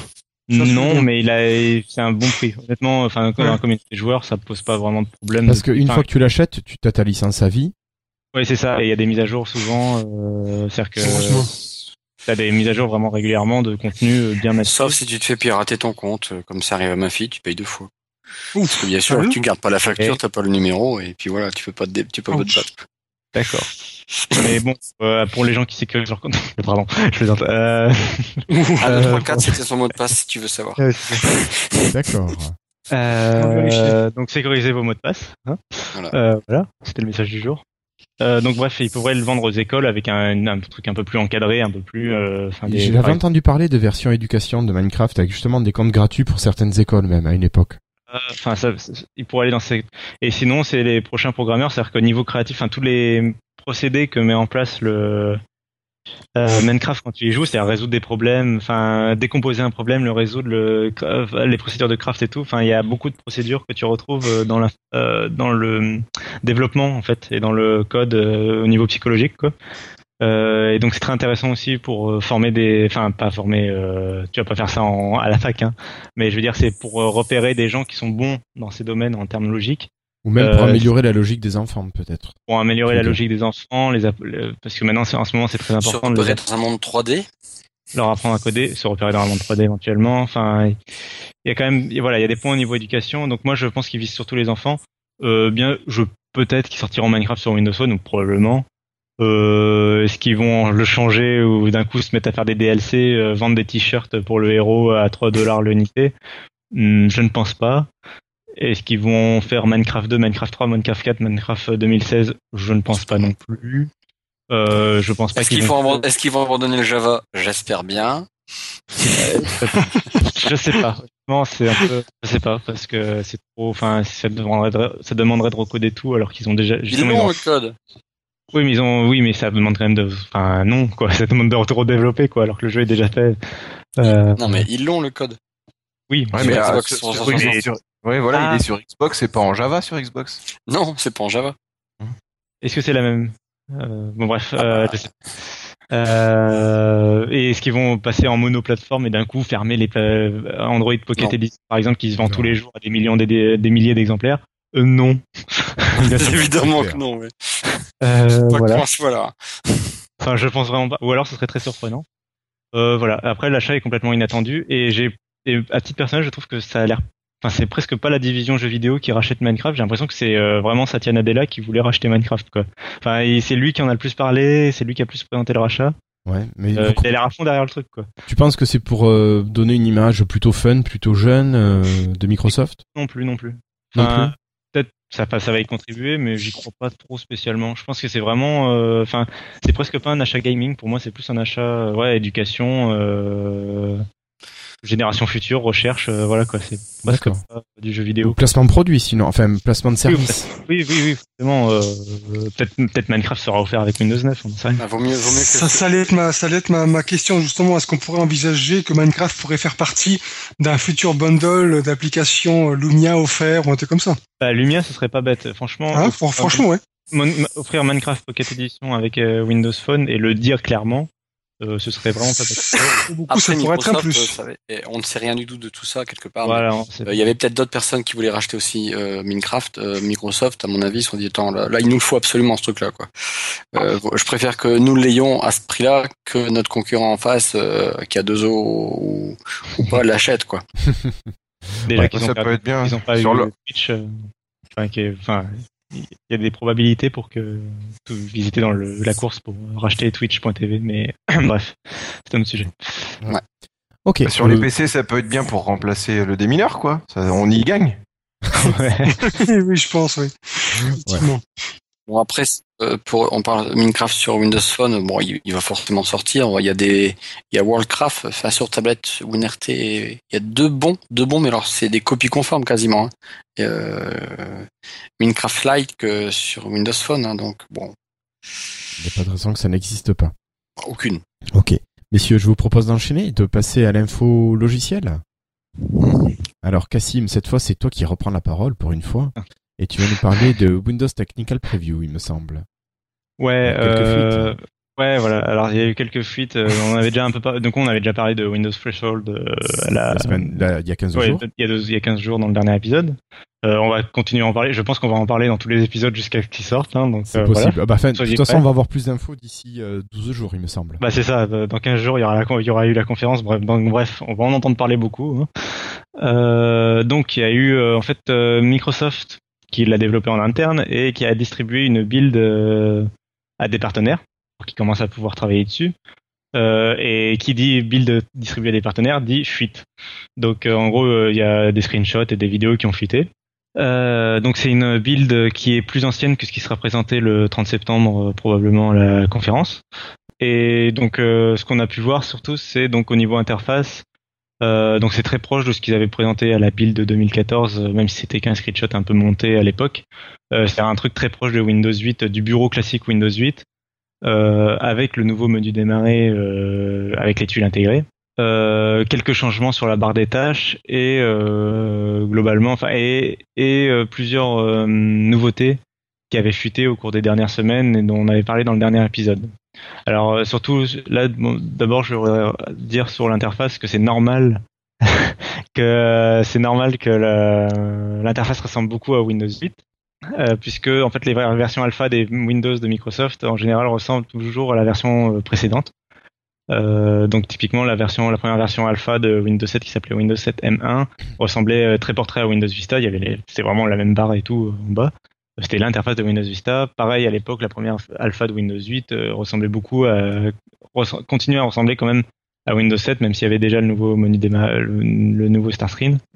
Euh, donc c'est normal que, que l'interface pour l'instant ressemble beaucoup et que- et qu'elle fasse très brouillon. C'est normal, c'est parce que c'est un brouillon. Euh, L'interface va énormément changer au cours des prochaines semaines, des prochains mois.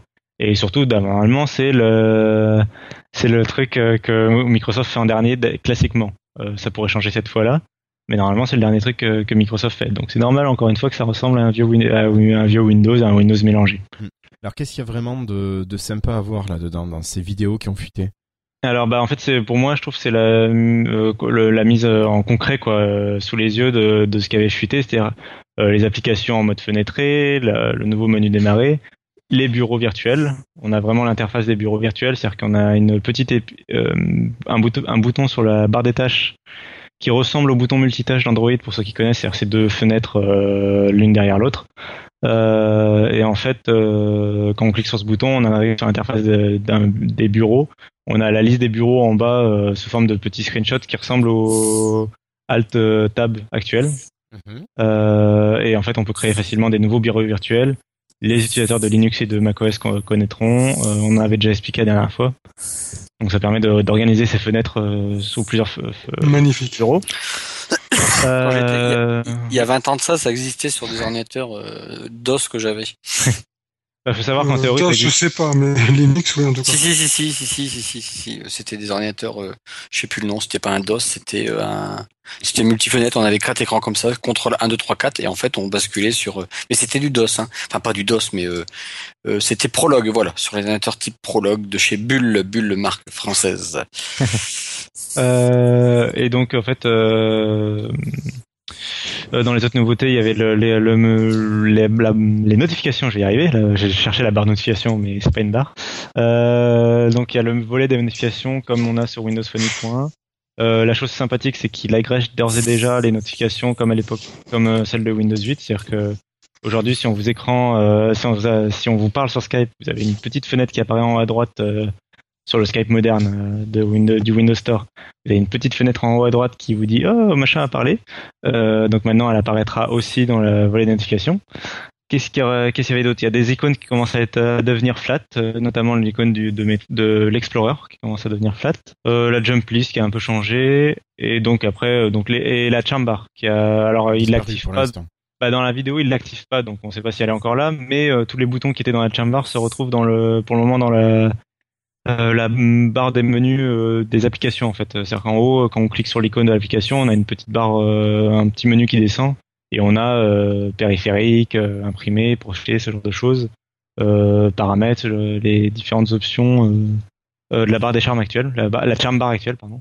Euh, voilà, voilà, et je vais finir avec euh, Z Spartan qui a été qui a- que les gens ont trouvé il y a pas longtemps. Euh, donc en fait, il faut savoir que maintenant Microsoft, quand ils font des applications, des nouvelles applications qui sont en bêta, ils les appellent Z quelque chose. Donc par exemple dans les builds, la- dans les builds de Windows Phone 8.1, il y avait Z Cortana avant que Cortana sorte.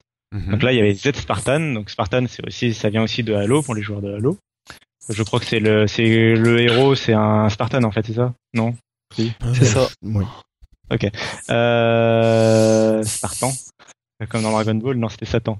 Euh, Dragon Ball Z. Petit cœur. euh, Satan ah, petit cœur. oui, bref. Euh, donc, les Z Spartan, c'est le nom de code du prochain Internet Explorer. Donc, Voilà. pareil, dans les vidéos, en fait, on voit juste le nom apparaître, il l'active pas, donc en fait, on sait pas, euh, On sait pas la tuerie. on sait pas, on sait pas si euh, c'est vraiment intégré, si ça lance quelque chose, si ça crash euh, Windows quand tu le lances ou pas. Mais bon, du coup, il est là, donc euh, il y a le prochain Windows, qui est- le prochain IE qui est en développement. Voilà. Après, il y avait pas grand chose d'autre à se mettre sous la dent. Et il y a un, pour le moment, il y a un bouton qui permet de désactiver le menu démarrer et d'activer l'écran démarrer, comme à l'époque de Windows 8. Pour le moment, dans la- les options de la barre des tâches. Euh, donc, on peut revenir au fonctionnement Windows 8 pour les gens qui préfèrent l'écran démarrer. Ok, bah ça fait déjà pas mal de petites nouveautés qui arrivent de manière euh, bon, plus ou moins officielle. hein. Là, c'est plus qu'une petite nouveauté, puisqu'on avait réellement des, des vidéos, et puis pour moi, ça a été un petit peu la révélation. Hein. Je dois dire que même si je suis pas toujours pas vraiment convaincu, la vidéo de ce que Microsoft va faire du menu démarrer m'a presque réconcilié quand même. Parce que c'est vrai que là, ça, c'est, ce petit mix de menu démarrer et d'écran d'accueil est quand même pas mal. Il est top. hein. Il est pas mal, franchement pas mal. Il faut, il faut le reconnaître. C'est, c'est pas mal du tout. Le fait de pouvoir clipser comme ça en, en, en tuile directement sur le, le, le, le menu démarrer, ouais, pas mal quand même. Moi, je suis très bon, je suis très très chaud pour cette fusion, hein, des deux, je l'ai déjà dit. hein. Euh, fusionner un peu le, le Modern UI et le bureau, c'est génial. Et euh, il y a une icône mystère sinon sur la barre des tâches qui n'a jamais été activée dans les vidéos. C'est la loupe. Euh, Alors que pourtant il y a quand même il y a un moteur de recherche dans l'écran, dans le menu démarrer comme avant. Euh, Il y a une loupe sur la barre des tâches. Je pense Ouais. que Cortana euh, commence à se cacher dans les menus de Windows 9. Enfin de Windows. Ouais. euh, Entrée, une petite entrée discrète. voilà. Ok, merci Cassim. Euh, Patrick, toi, est-ce que tu nous parlerais de, de Bing qui, qui a Du retour d'un mort vivant, ouais, absolument. Oui. Ouais, on le croyait enterré à tout jamais dans les limbes des technos obsolètes. Eh Ben, le voici qui réapparaît à la surprise générale. Je veux parler de MSN, feu le portail info de Microsoft. Qui n'est a jamais mort. hein. pardon? Qui n'est jamais mort. Non, bah non. Bah, disons qu'on n'en entendait plus vraiment parler, quoi, je veux Non, dire. Toi ça c'est Ouais, en fait, mais bon, euh, Oh on là peut pas dire que Microsoft a beaucoup communiqué là-dessus. On, on entendait surtout parler de, de Bing, euh, Bing euh, actualité, Bing machin, Bing ça. Mais bon, MSN en tant que tel, je veux dire, Moi j'ai les yeux qui saignent hein, quand j'y vais. euh, je veux dire la, la, la mort la, la, plus la plus euh, la plus notable de la famille MSN, ça reste quand même Messenger. Faut pas l'oublier. Donc C'est devenu euh, synonyme pour beaucoup de gens. Hein. MSN, c'était voilà, on se parle sur MSN. c'était- quoi. ah oui, c'était Messenger Exactement. justement. Ouais. Donc pour le Quelle coup, erreur de Microsoft à ce niveau-là, quand même. ben, a priori, ils sont en train de la corriger, hein, puisque là, donc, il semble qu'ils soient de retour et qu'ils ne soient pas là pour faire de la figuration, hein, puisqu'en effet, on apprend notamment que la plupart des applications estampillées Bing, comme par exemple actualité, sport ou finance, seront renommées pour refléter justement ce retour. Et par ailleurs d'ailleurs aussi, l'usine d'application de l'éditeur compte sortir, encore une fois, toute cette panoplie d'applications pour les plateformes mobiles concurrentes, à savoir iOS, Android, etc. C'est un petit peu ce qu'on disait tout à l'heure par rapport à Minecraft et tout le reste. Et enfin, depuis, depuis quelques temps, depuis un moment d'ailleurs, on peut désormais accéder à une préversion du nouveau portail qui en fait agrège et synchronise les informations qui sont contenues dans les applications dont j'ai parlé précédemment. Alors moi personnellement, j'ai j'ai pas mal aimé d'ailleurs cette petite euh, ce portail. Ouais. Il, me- il me séduit beaucoup de par sa présentation. Il est très localisé puisque je- je- j'ai accès, par exemple moi, à toute la partie euh, news euh, suisse, etc. En plus des news internationales. Puis il se trouve que sur Internet Explorer, j'avais un petit peu marre de cette page Google un petit peu vide qui s'affiche au démarrage. Alors j'ai mis ça à la place. Elle est, elle est pas mal. J'avoue que pas c'est mal. bien, c'est chouette. Voilà. Donc bref, bah, tout ceci est une pierre de plus à l'édifice de, de la nouvelle vision de, de Nadella pour Microsoft, à savoir une priorité générale accentuée et de la mobilité et du cloud dans leur stratégie et politique générale.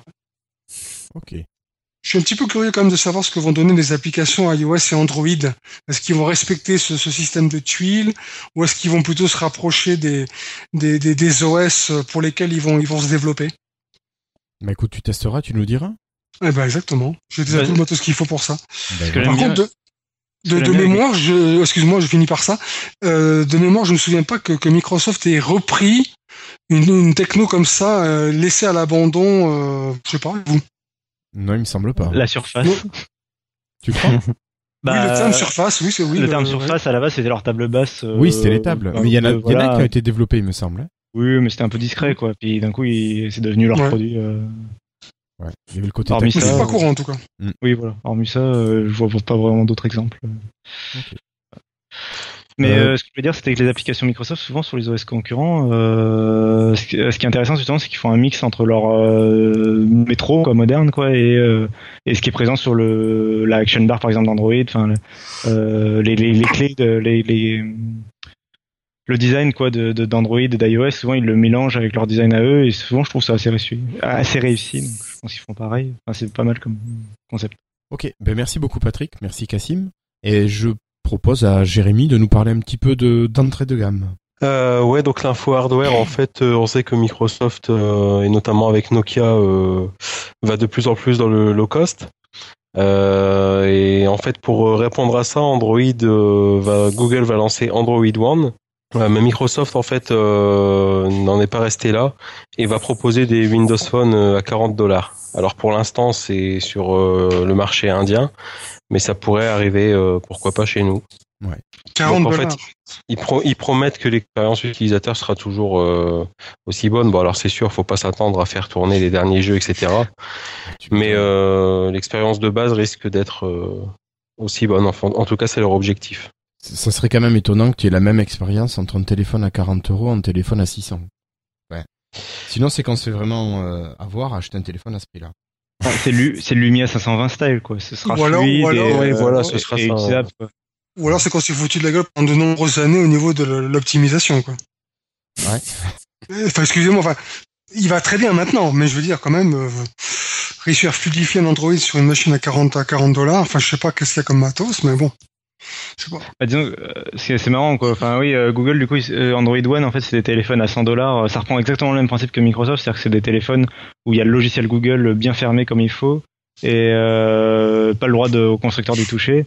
Et les constructeurs utilisent ce que Qualcomm leur fournit. euh, c'est comme Windows Phone, c'est tous des clones euh, euh, à 4 et 4,5 pouces là, euh, avec le Snapdragon 200 dedans. Enfin, tu sais, Bon. euh, enfin tous tous les Windows Phone qui sont sortis ces six derniers mois, euh, qui sortent tous des OEM, euh, qui, qui se ressemblent un peu tous quoi. Bon, après, Euh, ils disent, ils disent que ce, ce l'OS sera basé sur l'OS stock, donc le même qui équiperait, par exemple, Ouais, le Nexus de Google. Voilà, Maintenant, quand ça. je vois le, sur le Nexus 5 que j'ai eu à une époque, c'est vrai que le système, il tourne magnifiquement bien. Mais c'était quand même un appareil avec une certaine, une certaine, euh, certaine spécification euh, au niveau Oui. hardware qui était plutôt puissante. Sur une machine à 40 dollars, euh, je sais pas trop. Ouais, bah écoutez. De toute façon, je suis pas sûr déjà que ça arrive chez nous. Oui. Vu que c'est pour le marché indien et j'ai peut-être les marchés émergents euh, ensuite. On, on disait pareil de la Dacia, hein, je vous rappelle quand même. Ouais. Donc, Ah on oui. sait jamais. Non, on, sait jamais, on sait jamais. On sait jamais. C'est ce qu'on- c'est quand même aussi ce qu'on disait euh, pour le Lumia, enfin c'est que le Lumia 530, s'il a été lancé à 99 euros et qu'il est moins bien que le Mhm. 520, c'est parce que euh, il va descendre euh, plus bas que les 99 euros, pas à 40 dollars, mais euh, mais c'est pour ça qu'ils suppriment les achats et tout ça, c'est que euh, ils veulent mettre du Windows Phone à la place quoi. Mhm. Et ils pensent être capables de mettre du Windows Phone à la place. Ouais, c'est bien ouais. parti d'ailleurs. Bah tu me diras, c'est bien, t'as ton téléphone qui part au SAV, tu t'achètes ça en attendant, t'es pas trop dépaysé, même si ça marche un peu plus lentement. Ça peut Mhm. être sympa. C'est exactement ce que je pensais, ouais. Ouais, ouais. Ils peuvent même t'en prêter un. Oui, et là, à ce prix-là, ils peuvent même t'en prêter un. Ouais, ouais. Bon, ben messieurs.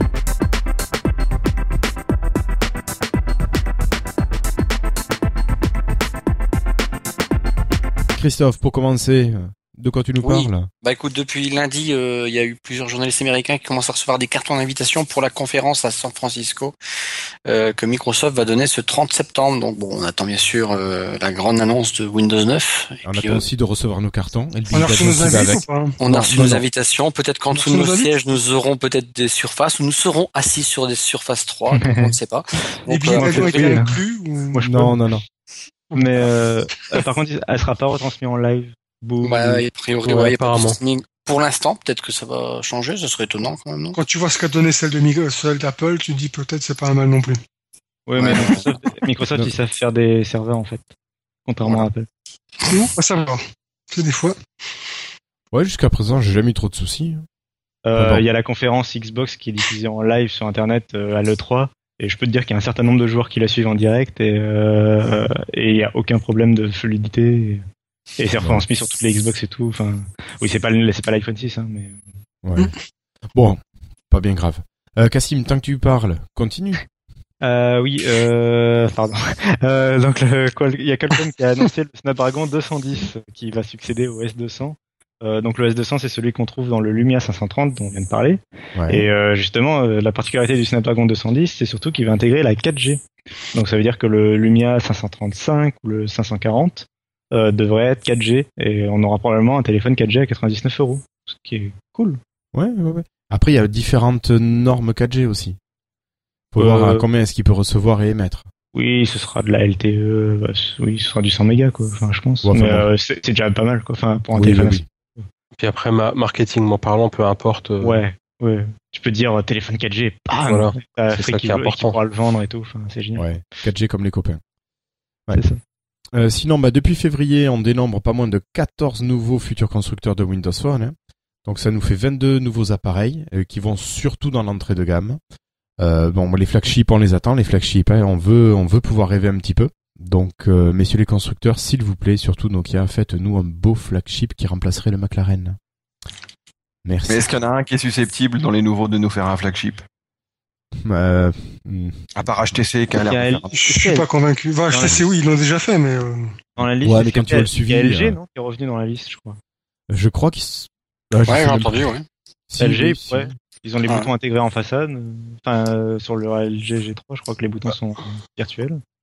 Bah, moi, j'attends toujours Sony. hein. Euh, On avait une rumeur comme quoi Sony allait développer sur Windows Phone, et pour l'instant, euh, Bah, il a jamais été annoncé comme O- OEM officiel. Après, oui, il était en rumeur, mais je pense que du coup, ça veut dire que les accords, tout ça. euh, ah, je l'avais dit la dernière fois. Hein, entre D'ailleurs, eux, ça se euh, discute ou peut-être ça se fera.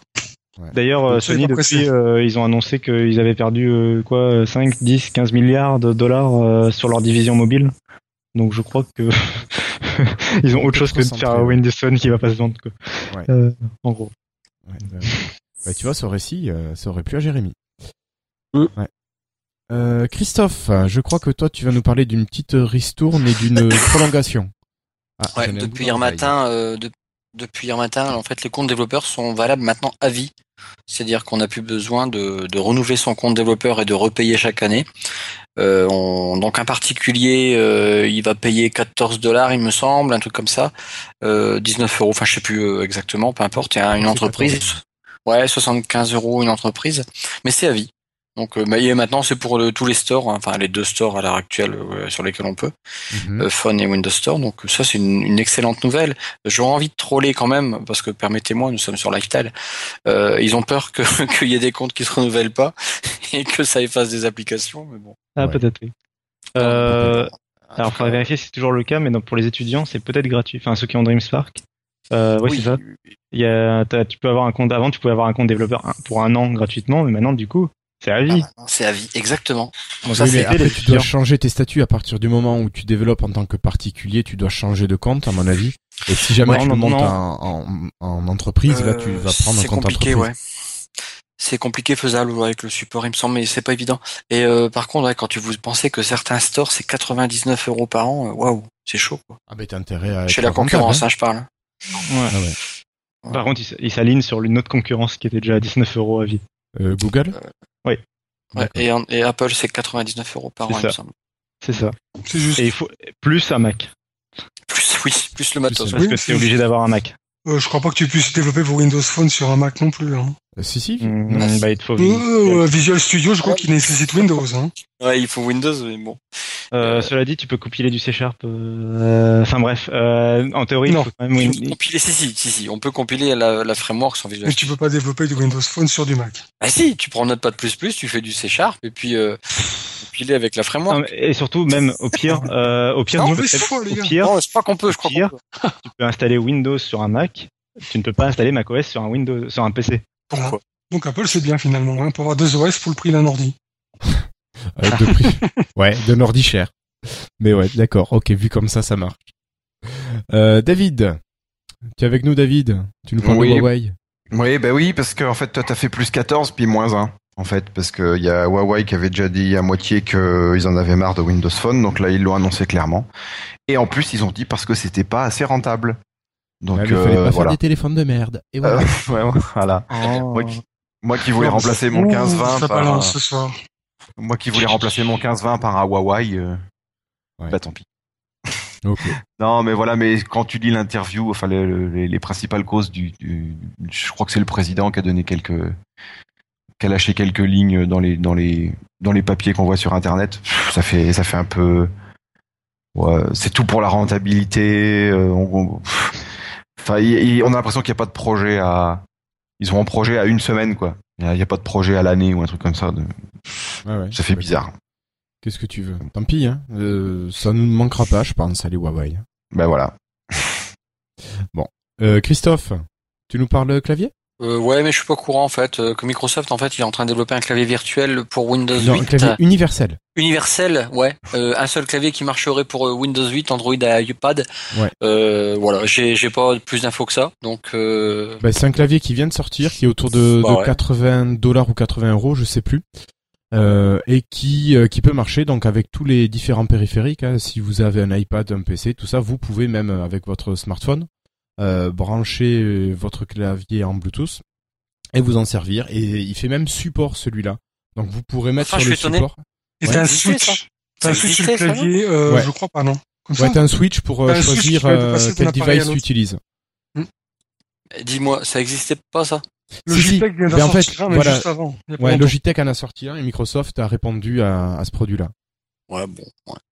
Bah, Ouais, font peut des bons sympa, produits à hein. Microsoft, ouais, ils C'est font le- des bons produits, hein, matos. Euh, ils sont très bons en accessoires, puis c'est le premier, Ouais, enfin c'est le premier produit multiplateforme. Enfin, non, bien sûr les autres étaient avant, mais là c'est officiellement ils le mettent en avant que c'est compatible Android et tout ça, et c'est Ouais, c'est encore du d'une année là quoi, j'ai l'impression. Enfin, c'est, euh, enfin, et- et alors, Bah, moi quand j'ai vu ça, je me suis dit, ils ont ça pas fait pu- beaucoup ils- pour Nadella quand même. Ouais, ça fait beaucoup quoi. Ça fait ça, Ça fait, fait quoi quelques mois qu'il est là maximum. Il, ont voilà. pas le temps.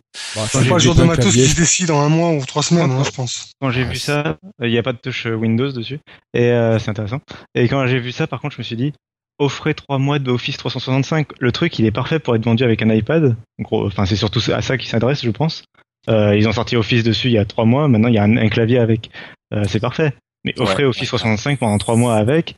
Comme ça, le mec à la Fnac, il voit clavier Logitech 80 dollars, clavier Microsoft 80 dollars. Oh, trois mois. Avec euh, ouais non mais voilà. Et il y a, il y a des coups, ils ont des coups à faire hein, parfois Microsoft. Hein, euh. Et, euh, et en plus, tu t'abonnes. Du coup, après, tu t'abonnes. Enfin, sur iPad, Ah, tu te dis, ah, mais forcément. en fait, c'est chouette. euh, en fait, c'est chouette sur iPad euh, d'avoir. Non, c'est pas mal l'Office 365. Tiens, je vais me racheter. Il faut que je change Ouais. d'iPad. Oh, mais une Surface. Mais elle a aussi l'Office 365. Mais, mais c'est Mais pour un formidable. an, oh, c'est cool. Et je vais cumuler. Ouais, voilà. donc, du coup, Ça- putain, c'est génial. Il devrait faire ça, quoi. Enfin, bref. Ok. Ouais, ouais, mais il, il- en fait, Steve Jobs a été pris, avait été embauché par Apple à l'époque, donc euh, il était bon pour faire ça. Quoi. Bon, pour continuer, euh, pour vous informer que Synology, le, le fabricant entre autres de NAS, va intégrer bientôt OneDrive et d'autres prestataires de cloud à son gestionnaire de NAS, donc ça peut être assez sympa. Euh, ça va arriver en bêta d'ici la fin du mois, et puis bon, après la version définitive, je sais pas encore trop quand. Euh, voilà. Cassim, à toi. Euh, oui, c'était pour juste signaler que OneNote est disponible partout. Partout. Même sur Android euh, Wear, c'est-à-dire sur euh, la montre connectée euh, Wow. d'Android. Et tu Euh, tu je- t'en sers pourquoi Alors, je crois que la fonction clé, c'est de pouvoir dire OK, OK Google, take a note. Et en fait, si du coup, si OneNote est enregistré comme application de note par défaut, euh, bah, tu peux dicter une note et elle va s'enregistrer dans ton OneNote. Voilà, c'est exactement ça. Ok. Euh, Enfin, c'est toujours intéressant de savoir que ils veulent vraiment que OneNote soit partout. Quoi. Ouais, ouais. Il y, a une, y a appli native sur Google là, qui, De, De OneNote euh, qui fait ça. Non, mais une appli Google. euh, t- bah, t'as Google Keep, qui est une sorte de post-it. C'est ça. euh, C'est, c'est D'accord. vraiment très très léger comme application. Ça, ça, se concurrence pas vraiment OneNote, c'est du post-it, quoi, virtuel, quoi. Ça veut dire qu'il n'y a pas d'applications Google qui sont mieux que OneNote. Donc il y a, il y a- ça peut amener pas mal de gens à, à utiliser le service quoi. Euh, non, bah, c'est, Evernote. Ouais, c'est Evernote le concurrent, quoi. C'est pas. Google. Ah oui, c'est Evernote. Ah oui, c'est vrai. Evernote. Ok. Euh, ben merci à tous. Euh, Euh, Guillaume, est-ce que tu oui. permets que je fasse une petite news rapide qui est pas marquée dans le dans le Ah doc ben, oh ben allez vas-y c'est bien parce que c'est toi. hein. Bah parce que je voulais en parler, mais en même temps, si je fais mon, mon freetail dessus, euh, ça va pas aller parce que c'est en rapport avec Microsoft justement. Euh, c'est qu'en fait, Microsoft euh, serait sur le point de lancer euh, le streaming de jeux vidéo et notamment de jeux Xbox 360 sur euh, navigateur web et notamment sur Internet Explorer. C'est vrai. Ah bon? Donc Ah, cool, j'ai trouvé ça super intéressant. Ce serait énorme. Bah apparemment que- j'ai j'ai dit serait, euh, mais apparemment c'est il y a déjà eu des démos, notamment Halo 4. Ils ont fait voir Halo 4 qui fonctionne parfaitement et donc euh, il y a des fortes rumeurs qui disent que c'est imminent quoi. D'accord. Ça veut dire que tu pourras jouer à ta Xbox euh, sans allumer ta télé. Tu pourras jouer directement sur le, un, un, un écran d'ordi? Voilà, c'est ça. Et Ah, ça permet, ça pourrait, ça permettra aussi de pouvoir euh, avoir entre guillemets une certaine, euh, enfin de retrouver toute sa, toute sa ludothèque quoi. Bon, c'est ce que fait déjà Sony Ah, maintenant avec sa PS4, hein, donc euh, que ce soit en avec la France, PS Vita oui. ou les En- smart euh, en Wi-Fi. Si en France tu le fais en, en Wi-Fi. Ouais. Oui, en Wi-Fi, C'est- oui, d'accord. C'est ce qui permet euh, avec la PS Vita et les nouveaux euh, les nouveaux Xperia qui sont en train de sortir. Ouais, Là, on parle- la là, on différence que contre, là, tu seras, tu pourras le faire à partir de n'importe quel appareil et pas forcément un appareil propriétaire. Et euh, c'est depuis Ah. les serveurs de Microsoft. C'est pas normalement, je pense pas que c'est la Xbox qui calcule. Non, non, c'est pas la Xbox qui calcule, c'est du streaming. Donc en fait, euh, c'est calculé sur des serveurs euh, distants et en fait, euh, ce qui est affiché à l'écran, euh, c'est juste une image quoi. Voilà. Mais la machine ne calcule rien. C'est ça. Ah, c'est c'est quand ça? Et ce serait disponible sur Chrome aussi. Bah euh, là, je vraiment. sais pas. Je, je crois qu'il y a une conférence euh, Xbox qui qui va arriver bientôt là dans le mois de septembre, il me semble. Donc on aura peut-être plus de news. Elle évolue vite quand même la Xbox hein, par rapport à quand elle est sortie. euh. Ah ouais, c'est sûr, ça n'a pas. Ah ouais. Ok. Ok. Merci messieurs. Alors, euh, en passant maintenant à la news à développer, on vous a parlé sur le sur le site de, de quel avenir pour Windows Phone. Alors, on remercie les, les personnes qui ont répondu euh, au billet. On remercie Yatken, Florian Si et Gugu, Gugu Serge. Euh, ben merci à vous pour vos, vos avis, pour euh, vos, vos propos. Bon, c'est peut-être pas un sujet euh, qui, qui mérite qu'on y revienne encore. On en a parlé un petit peu au dernier épisode. On n'a pas apporté trop de billes nouvelles.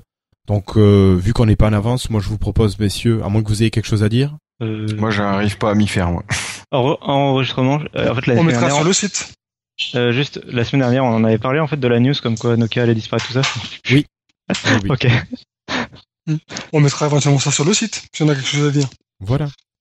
Voilà, voilà. Puis on essayera de vous remettre un petit billet un petit peu plus tôt, que vous ayez un petit peu plus de temps pour réagir. On peut rapidement en parler peut-être. De... je- Enfin, pas en parler parce qu'on est en retard, mais par contre dire, euh, enfin, le dire rapidement que Windows va, enfin, Phone va disparaître. Oui, a priori, on n'appellerait plus des téléphones Windows Phone, mais des smartphones Windows, tout simplement. Voilà, alors bon, euh, l'unification est derrière tout ça, mais est-ce que vous, ça vous gênerait de de- d'arrêter d'appeler le Windows Phone Windows Phone au profit de smartphone Windows? Voilà. Bon, Bah non, pas vraiment. Ça me gêne pas. Non, non plus. Personnellement, Vu je qu'on- m'en fous, ça- mais- Vu les Ah, changements ça- qui ont été apportés à Windows Phone et ce qu'il a perdu aussi en partie, euh, non. C'est une suite Ça logique. ferait, ça ferait bizarre quand même. Parce qu'à chaque fois, on va être obligé de dire ah bah tu parles de Windows ou de Windows pour les téléphones. euh. Bon, tu peux continuer à dire Windows Phone. Hein, je pense que tout le monde va Ah, continuer à dire Windows Phone en Mais fait. Ouais, voilà. Pendant Parce longtemps. comme-. Vu comment tout le monde a dit Windows Mobile pendant 5 ans, euh, je pense Ouais. qu'on va dire Windows Phone pendant 5 ans. Et encore maintenant. Ouais. Et en anglais surtout, euh, ça va rester en fait. Parce que ce sera E Windows Phone en fait, plutôt que E Windows Phone. Bon, on verra ça. Oui, enfin le Ça P va être très majuscule va marketing. devenir euh, minuscule. quoi. Oui, non, mais ça va être très marketing. Mm. Voilà. Voilà. Bon, après, ce qu'on nous a remarqué, c'est qu'il y avait des risques aussi de mélange euh, vis-à-vis des, Ouais. des utilisateurs, que euh, les gens qui ont un téléphone Windows vont peut-être espérer pouvoir installer des applications x86 dessus. Oui, j'ai voulu installer les pilotes de mon imprimante et Bon de à- Photoshop euh, sur mon ordinateur. Je ne trouve pas, le- sur mon téléphone, je ne trouve pas le menu démarrer. Bon courage à Microsoft pour ramer au niveau de- du marketing parce que ben, le mot Windows, hein, c'est pas toujours une belle image. Quoi. Aussi, oui. Parce que c'est pas ça qui ça, va ça, l'avait déjà. Ça, ça, c'était déjà. Ouais, bon après tout c'est acquis ça. hein. Mais euh, bon, c'est faut ramer quand même quoi, les mecs. Bah oui, oui, pourtant, euh, Bah, ils ont ont peut-être, euh, efforts, ouais, mais- Ouais, bah elle est très bon, hein, mais bon, ils ont peut-être embauché euh, là des bons marketeurs. Quoi. Bon allez messieurs, on passe au test d'application. Go. C'est parti.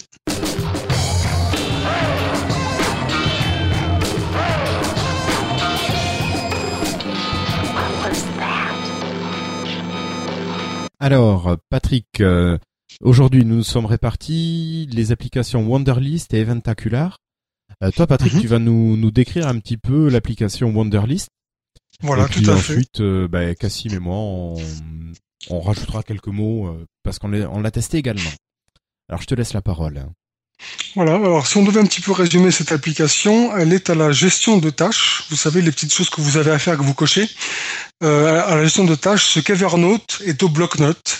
Donc si le, Windows Store est assez prolifique au niveau de, de ce genre d'application-là, euh, on va dire, elle est un petit peu moins idyllique pour ce qui est de, par exemple, de certains services comme la synchronisation avec certains services historiques, comme par exemple toutes les doux.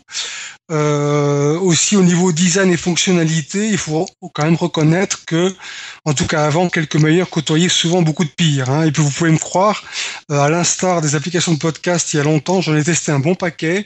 Et puis euh, il en est ressorti une voire deux applications qui, m'ont vraiment marqué à ce niveau-là. Et d'ailleurs j'en ai eu l'occasion d'en parler lors de certains épisodes de, podcast. Du coup donc nous avons enfin Wunderlist qui était déjà bien implanté sur iOS et Android qui est, je dois le préciser, en version gratuite, qui a priori est largement suffisante pour la plupart d'entre nous. Euh, J'ai pas encore eu, pour ma part, de, de raison particulière de souscrire à la version pro. C'est essentiellement une question de, quantité de données qu'on peut y mettre en plus ou autre. Donc, euh, en tout cas, en mode gratuit, les fonctions de base sont déjà bien assez riches. Grosso modo, on pêle-mêle, on a accès aux listes personnalisées, dates d'échéance, rappel, gestion de tâches à l'intérieur d'une tâche, qu'on appelle aussi sous-tâche. Il y a même un champ remarque. Euh, par contre, l'éditeur, euh, il a beaucoup peaufiné la partie collaboration, puisqu'il y a, vraiment des, outils assez élaborés de partage, euh, puisqu'on peut, par exemple, partager des listes complètes, on peut assigner certaines tâches à d'autres utilisateurs qui recevront eux-mêmes au sein de leur application, et on a même un champ où on peut commenter tous euh, un- un- une tâche qu'on aurait pu mettre euh, euh, sur cette application-là et partager. Donc vous ajoutez à cela une disponibilité sur toutes les plateformes, ce que j'apprécie particulièrement, qu'elles soient mobiles d'ailleurs ou non, puisqu'on trouve aussi toujours aussi gratuit Wunderlist pour Windows Modern UI. Et là, du coup, vous avez vraiment un outil complet, Patrick, et pratique, et pratique, pardon. Quel lapsus, mon Dieu. Donc moi, en tout cas, je l'ai, adopté au quotidien. Il a totalement remplacé les, les, les gestionnaires que, que j'avais plus ou moins tâtonné pour avoir avant. Et au quotidien, que ce soit pour faire mes courses ou au boulot ou autre, il m'est devenu indispensable. D'accord. Et puis vous Ça fait quatre jours que je l'ai testé. Euh, je t'avoue que je suis. Alors, elle est belle, elle est super bien fichue. Euh, elle est sympa quand on veut travailler à plusieurs dessus. Euh, pour une, une utilisation de to-do list seule, j'aime autant euh, garder OneNote en fait. Euh, c'est vrai que moi j'ai utilisé OneNote depuis un bon moment, je pense déjà depuis Windows Phone 7, et euh, je trouve que ça marche vraiment très bien. Là, c'est vrai qu'elle a un côté sympa, on peut tous interagir euh, avec euh, bah, avec ici euh, on avait fait une petite liste et puis on a pu mettre des, des petits mots. Moi, j'ai Euh, reçu, oui. c- Ouais ouais. Et bon, ça va compléter enfin on, on l'a avec une room. Quand on a une room sur Windows Phone 8, euh, on a déjà la possibilité de partager des listes avec euh, le, le bloc-notes partagé. Je sais pas si tu avais fait attention Patrick. Sauf que là, c'est surtout pour Windows Phone. C'est uniquement pour Windows Phone. Voilà. bien sûr. Donc, bien euh, sûr. là, tu perds du coup tout le côté universel. C'est vrai, mais bon, moi je veux dire quand je veux partager des listes avec ma femme qui est aussi sur Windows Phone, bon c'est pratique. Mhm. Voilà, on a une room pour nous. Pour nous, pour le podcast, pareil, on a une room. Et voilà, donc c'est, Elle est super bien, elle a des super fonctionnalités, mais à réserver dans des cas d'utilisation euh, assez peut-être. Hum, Le côté juste pour corriger, le côté universel des rooms, auquel room en elle-même elle n'y est pas, c'est une fonction propre à Windows Phone. Par contre, la note partagée, enfin le, le bloc-notes euh, commun euh, de la room, il est sur OneNote et du coup il est accessible là où une application OneNote est accessible, c'est partout en fait. Ah non, enfin, euh, bien sûr. Oui, oui, non, mais si on parle Du coup, de la liste en vraiment au sein de mais- Windows Phone, c'est pas le cas. Oui, bien sûr. Non, mais je veux dire que du coup la to-do list, euh, enfin de si tu fais une to-do list dans ton OneNote, euh, elle sera commun partout quoi. Oui, oui, oui. Oui, c'est vrai. Pas de manière native, mais presque. Euh, euh, moi, enfin, du coup, j'ai pas eu énormément de temps pour vraiment la tester, d'autant qu'en fait, euh, oui, pareil. euh, Enfin, j'utilise du coup pour les pour ma liste de cours, j'utilise OneNote, comme j'avais déjà dit. Et après, en fait, j'ai pas trop l'utilité des to-do list. euh, à vrai dire, je suis pas trop euh, amateur. Enfin, je sais qu'il y a énormément de gens qui font des to-do list, que c'est très populaire sur smartphone et tout, mais j'ai jamais euh, trop vraiment eu le, Le je besoin. sais pas, le, le- ouais, ou le réflexe ou je, ouais, j'ai pas, je fais pas de to-do list. Ah ouais. Par contre, une petite parenthèse là pour vous deux messieurs, est-ce que vous, vous avez une tuile vraiment dynamique sur l'écran d'accueil? Une tuile, une tuile de Wonderlist avec le, le nombre de tâches ou des choses comme ça Euh, j'ai pas fait gaffe. Pas j'entends sur Twitter que c'est le cas, puis moi par contre, je les ai pas sur le mien. euh, Ça, c'est je- curieux. il me semble pas. D'accord. Il me semble pas. Alors après, je, je t'avoue que j'ai beaucoup utilisé Wonderlist à partir du PC. Ok. Voilà. Et euh, par contre, je voudrais revenir sur- aussi sur un truc. Euh, va falloir s'adapter au niveau des prix euh, mensuels et tout ça à la norme qui est Office. Enfin, je sais que c'est pas comparable, mais je veux dire euh, euh, 4,50€ par mois et 45 euros à l'année. Quand tu as Office 365 qui est à 70 euros à l'année euh, pour un téra de disque dur plus euh, tout le Office plus OneNote complet. Euh, what? Enfin Ouais. non, enfin je veux dire. après, euh, là, nous, ce qu'on Ouais, c'est a un peu fait, comme le prix de la c'est- Surface on a Pro, quoi. fonctionné avec ça euh, en, en mode gratuit, Cassim. Oui, oui, oui, je sais, oui. Et euh, en mode gratuit, elle est très, euh, je trouve que l'application, en plus l'application est bien, elle est en universel dès le début, euh, et je trouve que c'est un bel effort aussi d'avoir. euh, On mettra les liens sur note de l'émission pour le, le, le, les le comparatif, si tu veux, en- entre la version gratuite et la pro. Mais c'est vrai que pour l'instant, j'ai pas vraiment, j'ai pas encore, et pourtant, je sais si j'utilise beaucoup au quotidien, j'ai pas encore été bloqué par la partie gratuite. Hmm. Vraiment. Bah, enfin, du coup, bah, heureusement, enfin, je trouve que la version pro est, payée, est trop chère. Mais après, euh, oui, euh, je suis d'accord aussi que euh, que la version gratuite est- a l'air assez complète et euh, et c'est un bon point. Enfin, le- euh, du coup, l'application elle a été refaite complètement sur tous les OS et euh, c'est un bon point que euh, je crois que l'application Windows Phone elle est quasiment arrivée en même temps ou très peu de temps après et c'est directement une, une application universelle et, Exactement. et ça c'est plutôt une bonne chose. Voilà, donc une petite appli bien sympa quand même. Euh, vous avez des questions peut-être, euh, David, euh, Christophe et Jérémy? Non. Euh, non, pas vraiment. Non, non. Je suis pour OneNote, donc euh, bon. Bon, il y, a- il y a quand même des bugs, il faut le reconnaître aussi, hein, parce Ah. que là, je me rends compte que tu peux mettre Wonderlist en, en écran d'accueil. Donc, euh, il est, j'imagine qu'il était censé plus ou moins afficher les, les tâches dessus, etc. Puis chez moi, c'est très, très, très aléatoire. Alors, je sais pas si c'est un bug ou si c'est une volonté, je sais pas. Faut quand même le Alors, préciser. moi, sur l'écran d'accueil, j'ai le, le calendrier, l'heure et puis basta. Mhm. Moi j'ai du mal à rejoindre les notes partagées. Bon, enfin, mais oui, c'est moi qui les ai partagés, donc c'est. Heureusement que j'ai pas de mal. Bon, bon. elle est belle. hein. Elle est belle. Elle est, elle est bien, elle, Elle est elle, jolie, elle, elle est elle est vraiment fichue, Elle est belle. chouette. Elle est Euh, propre, elle est bien, non, non, vraiment bien. Est-ce qu'elle respecte le moderne machin? Pas Pas vraiment. trop, non. De toute façon, c'est surtout c'est la même interface petit les. OS. Bah, elle a, quasiment tout, euh, la même interface sur tous les OS, donc enfin, Mhm. pour une fois, c'est justifié. Euh, Tu franchement, elle elle est est- pas si éloignée que ça que la, que la, que Oui, le- elle est flat, quoi. Windows Phone, elle est assez flat, elle est assez, assez large, donc euh, non, ça va encore. Puis, puis franchement, allez regarder de temps en temps si vous avez le temps le, de la, le- ce qui se fait, ce qu'il y a à côté, franchement, euh, Oui, là, je fais mon compliqué, mais c'est vraiment Voilà. une application. je peux dire qu'il y, a- Et- il y a bien pire, il y a bien pire. Et c'est Oui. une des grosses applications. Enfin, les gens connaissent pas forcément, mais c'est une grosse application euh, sur Android et iOS, et euh, c'est très bien qu'elle soit arrivée sur euh, Exactement. Microsoft. Ouais, tout Beaucoup de gens vont demander est-ce qu'il y a Wonderlist sur un Windows Phone? Ah bah oui, monsieur. Oui, madame, il y a. Eh oui. Comme Ouais, mais il n'y a pas. Angry Bird. Si, Ah. Angry Bird. Si. C'est euh, Candy Crush. Non, c'est Candy Crush. Ah bah alors, C'est c'est flashs, non, il y a zombie.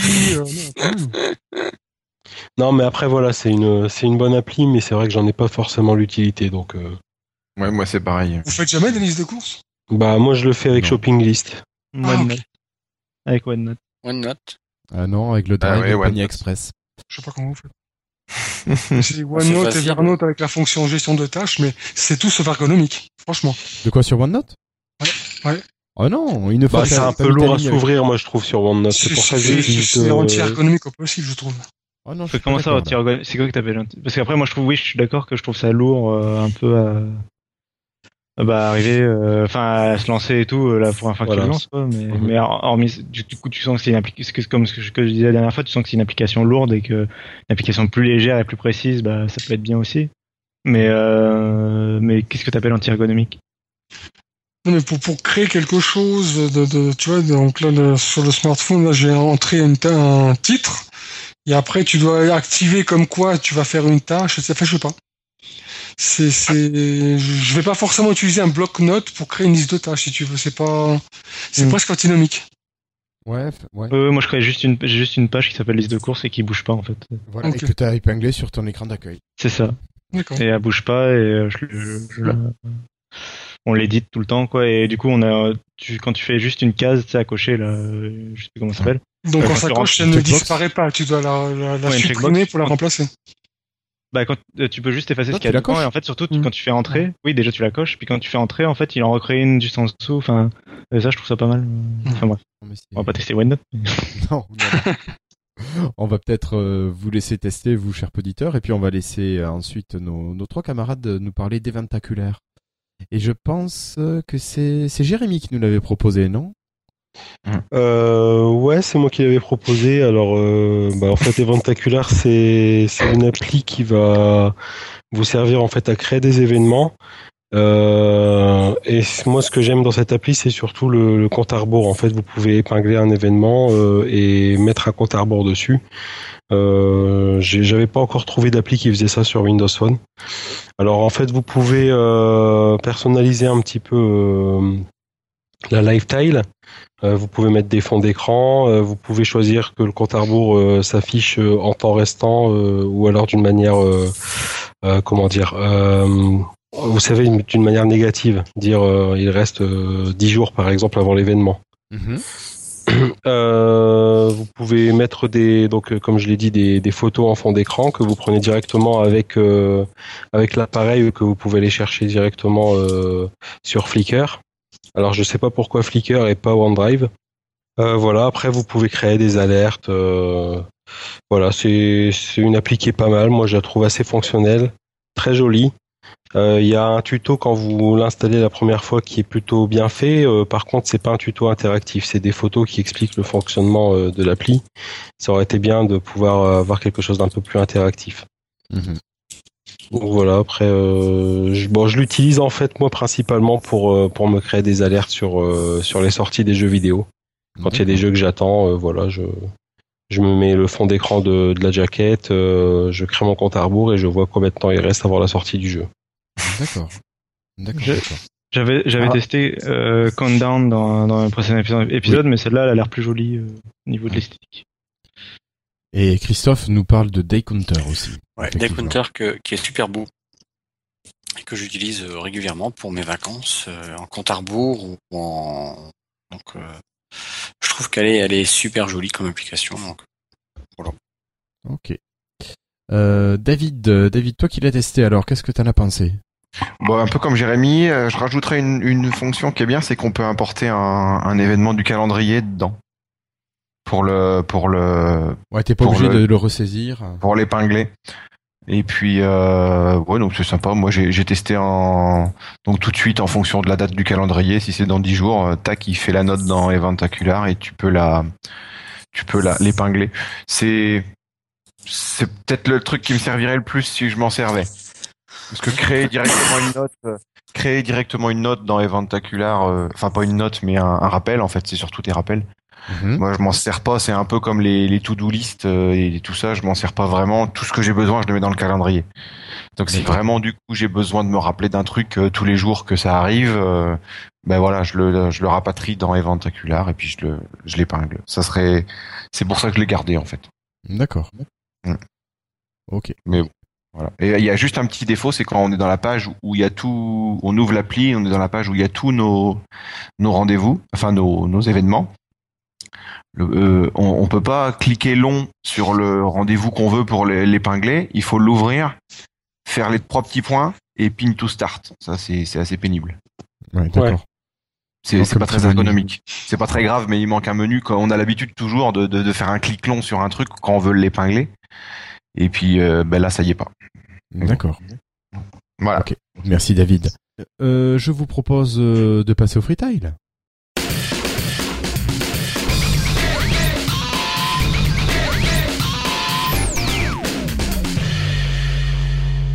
Alors pour commencer les freetiles, moi je vais vous parler de l'ouverture de la bêta d'un jeu dont on vous a déjà parlé il y a quelques temps. On avait même reçu les développeurs.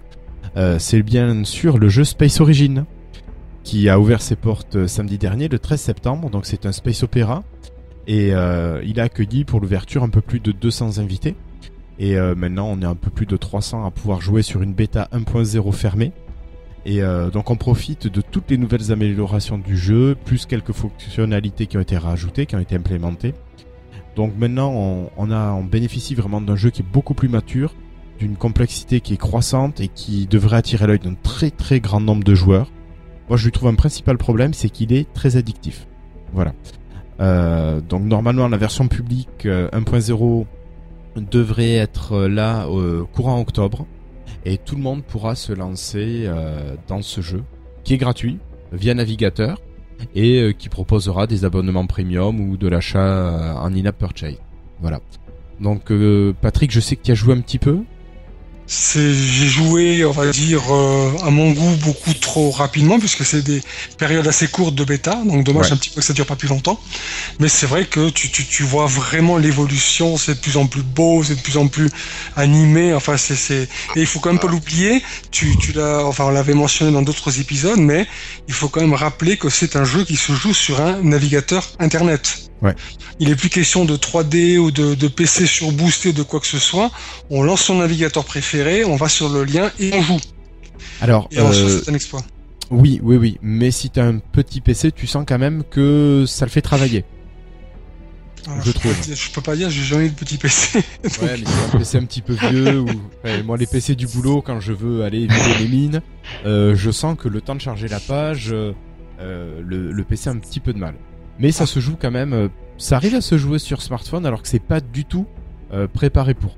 Donc ça c'est quand même pas mal. Moi, j'ai réussi à jouer sur iPad, j'ai joué, j'ai réussi à jouer sur euh, tablette Surface 1, donc à l'époque. Ouais, et c'était déjà les, les alphas, pour te dire. Ouais, l'Alpha Donc, 3, ouais. euh, ouais, c'est plutôt bien, bien optimisé quand même. Ouais. Ouais, ouais. ouais, ouais. Et maintenant, là, pour la, la bêta 1.0, on a droit à une belle petite musique de fond qui est différente selon les planètes. Donc, euh, quelque chose d'assez sympa. De mieux en mieux. Oui, oui, oui, de mieux en mieux. Voilà. Euh, Patrick, bah écoute, je te laisse la parole. Absolument. Moi, je vais vous parler ce soir. J'ai décidé de ce freestyle il y a pas très longtemps, lorsque j'ai j'ai vu un de ces films. Donc, je vais vous parler d'un, de mon point de vue en tout cas, d'un d'un d'un de- des grands dieux du 7e art, le cinéma. C'est Monsieur Eastwood, Clint Eastwood, puisque suite au, au- quoi, vous êtes pas d'accord? Non, c'est. Mais c'est pas le héros de Retour vers le futur 3 Ah, bah, tout va aller, tu vois. Oula. Ah, Ah, que tu énorme. alors. Si, si, si, si, si, si, si. Il en parle à un moment. Ben, C'est le- il enfin, s'appelle il s'appelle. Eastwood, Clint Eastwood. Bah oui, il s'appelle Eastwood. Ah, mais oui, oh là là. Monsieur. Eastwood. Oui, oui, effectivement. Pas faux. Pardon. Bon, bref, C'est une chanson de Gorillaz aussi? C'est une chanson de Gorillaz. Aussi. Je crois qu'on va finir par digresser. carrément. Et en plus, je suis carrément paumé. Voilà, donc. Clint Eastwood, donc à la base, Monsieur Inspector Harry, hein, ça je pense que tout le monde connaît plus ou moins. Euh, sauf que bah, cet homme n'est pas seulement un acteur talentueux, il est aussi à l'origine de, de- de- des meilleurs longs métrages que j'ai pu voir dans, ma carrière de cinéphile. Euh, et ce qui est assez bizarre, c'est que j'ai c'est que j'ai beau parcourir sa filmographie de long en large et en travers, j'arrive pas à en ressortir un film préféré. J'en ai pas, puisqu'il y en a tout un, un paquet. Alors je vais citer en vrac Space Cowboys, celui que j'ai vu récemment, Million Dollar Baby, Mémoire de nos pères, suivi de Lettres d'Iwo Jima, Impitoyable, un grand western. Enfin, je vais m'arrêter là parce que sinon mon frital va un petit peu déborder, euh, puisque la lifetime a déjà débordé. Donc je vais un petit peu dépasser mon temps imparti.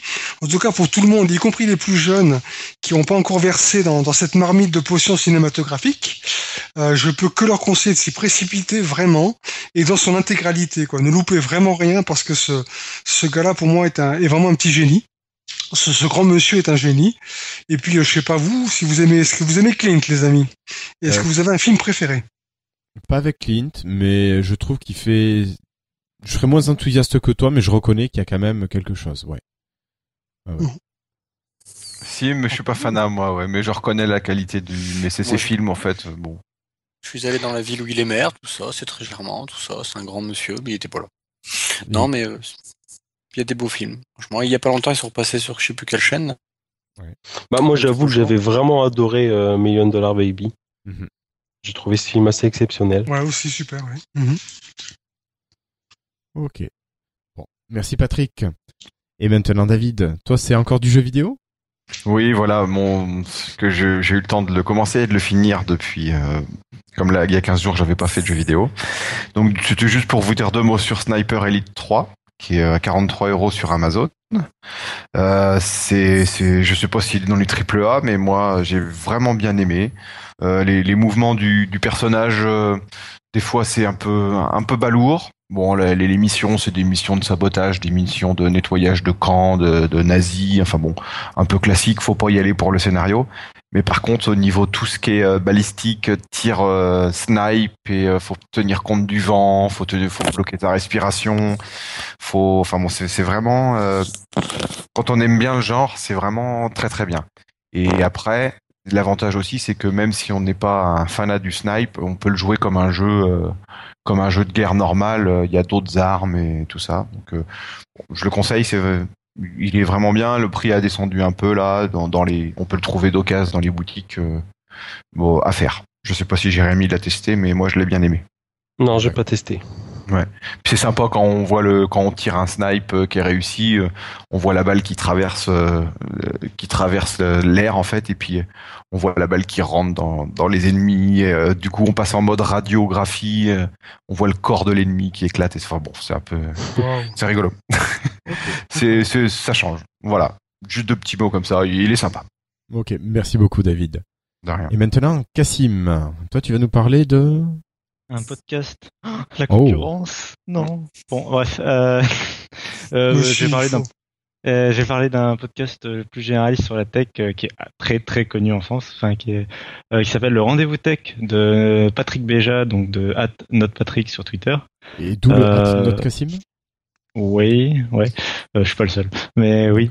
Euh, et euh, en fait, euh, bah donc c'est un des premiers, enfin non pas euh, euh, Patrick Béja, donc c'est un des premiers podcasteurs en France, euh, un des plus gros. Enfin il faisait partie de de No Watch avec Jérôme Kainborg et tout ça. Il anime encore Upload avec Jérôme Kainborg, Corben et Cédric Bonnet de Kicking. Enfin, c'est une grande famille tout ça quoi. Ouais, mais il y a plus de Euh, Windows Phone dans Upload. Alors moi j'ai. non, pas pour. Ben, euh, il faudrait peut-être que Nokia un jour euh, ait un service après-vente potable et qu'il renvoie son Lumia à Cédric Bonnet qui ne doit pas l'avoir pendant depuis six mois, un truc comme ça. Enfin bref, c'était une autre je, histoire. je suis pas sûr que c'est la seule raison que. Non, c'est pas la seule raison, mais euh, parce qu'ils ont ce qu'ils ont envie d'avoir et voilà. Mais euh, bref, euh, c'est un autre débat et donc j'en parle aussi parce que il a décidé euh, de se lancer à son compte. Avant, il travaillait pour euh, Blizzard en fait, pour info. Euh, ce qui l'empêchait d'ailleurs de parler de jeux vidéo dans le rendez-vous texte, ce qui est un peu dommage. Euh, et donc là, il a décidé de démissionner de son job pour se lancer au podcast euh, à plein temps. Parce qu'il faut savoir qu'en fait, depuis quelques mois, il a lancé, euh, comment dire, pas un kick, enfin, Un financement c'est pas un Kickstarter, d'ailleurs, c'est participatif. pas un- c'est pas un Kickstarter, oui, c'est un financement participatif régulier euh, sur euh, mois. Pa- patreon.com à l'épisode, ouais, enfin du coup au mois.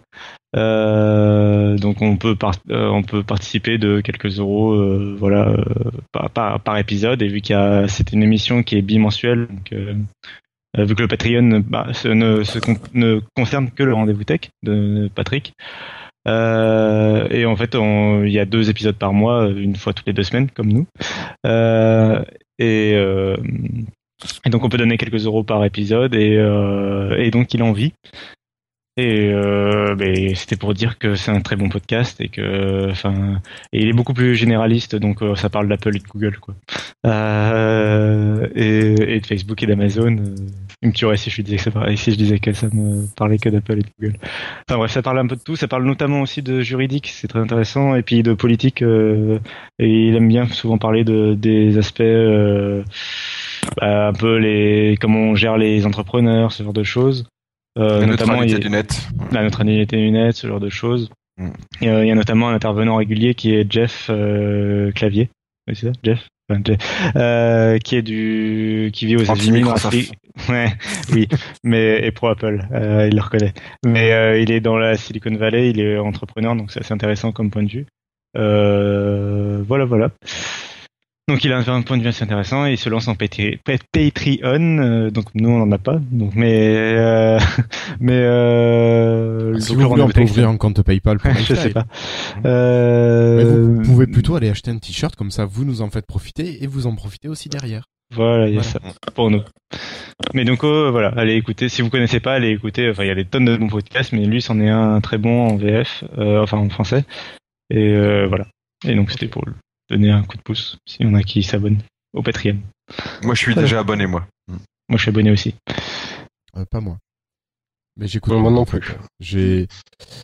Voilà. bon, J'aime pas forcément toujours tout ce qu'il dit, mais après je respecte la personne. euh, voilà. Et voilà. bah après, non, mais moi non plus, je suis pas tout le temps d'accord avec ce qu'il dit ou ses analyses, mais euh, il a une façon très, enfin. Il, enfin, il se justifie à chaque fois de lui sa façon de penser et puis il dit toujours euh, que chacun peut avoir sa façon de penser. Oui, et bien que- sûr, bien sûr. Voilà. Mais bon, je, je l'ai entendu quelques fois, puis je me, je me euh, je ne m'y retrouve pas dedans, donc bah, tu Oui, vois, je voilà, ouais, après, c'est- euh, c'est une émission, faut pas non plus. Mais j'ai Voilà, forcé, non. Non, non, non, personne n'est fort. Voilà. Ok, merci Cassim. Et puis on passe à Jérémy. Bah écoute, euh, moi j'avais pas particulièrement de freetail, alors je vais juste faire une euh, petite précision par rapport à ce que j'ai dit tout à l'heure euh, sur le streaming de jeux Xbox 360. En fait, ça va marcher dans apparemment n'importe quel navigateur, dont Google Chrome. Donc c'était juste pour préciser ça. Et puis bon, quand je suis un peu en manque de, de freetail, je vais faire un tour vite fait sur Twitter. Et là en fait, il y a un flash qui vient de tomber. Alors je vous le lis un tel quel. Plusieurs personnes seraient dans leur lit et sur le point de dormir et non dans le queue pour acheter le prochain iPhone. Bien sûr, c'est le Gorafi qui a, qui a sorti ça. D'accord. Effectivement. Et puis il y en a aussi qui sont dans leur lit, qui ne sont pas en train d'enregistrer de podcast. Aussi. Tout à fait. Voilà, voilà. Euh, ben, merci Jérémy. Et ben, écoutez, je vous propose de passer tout de suite aux questions des auditeurs parce qu'on a eu pas mal de petites questions aujourd'hui.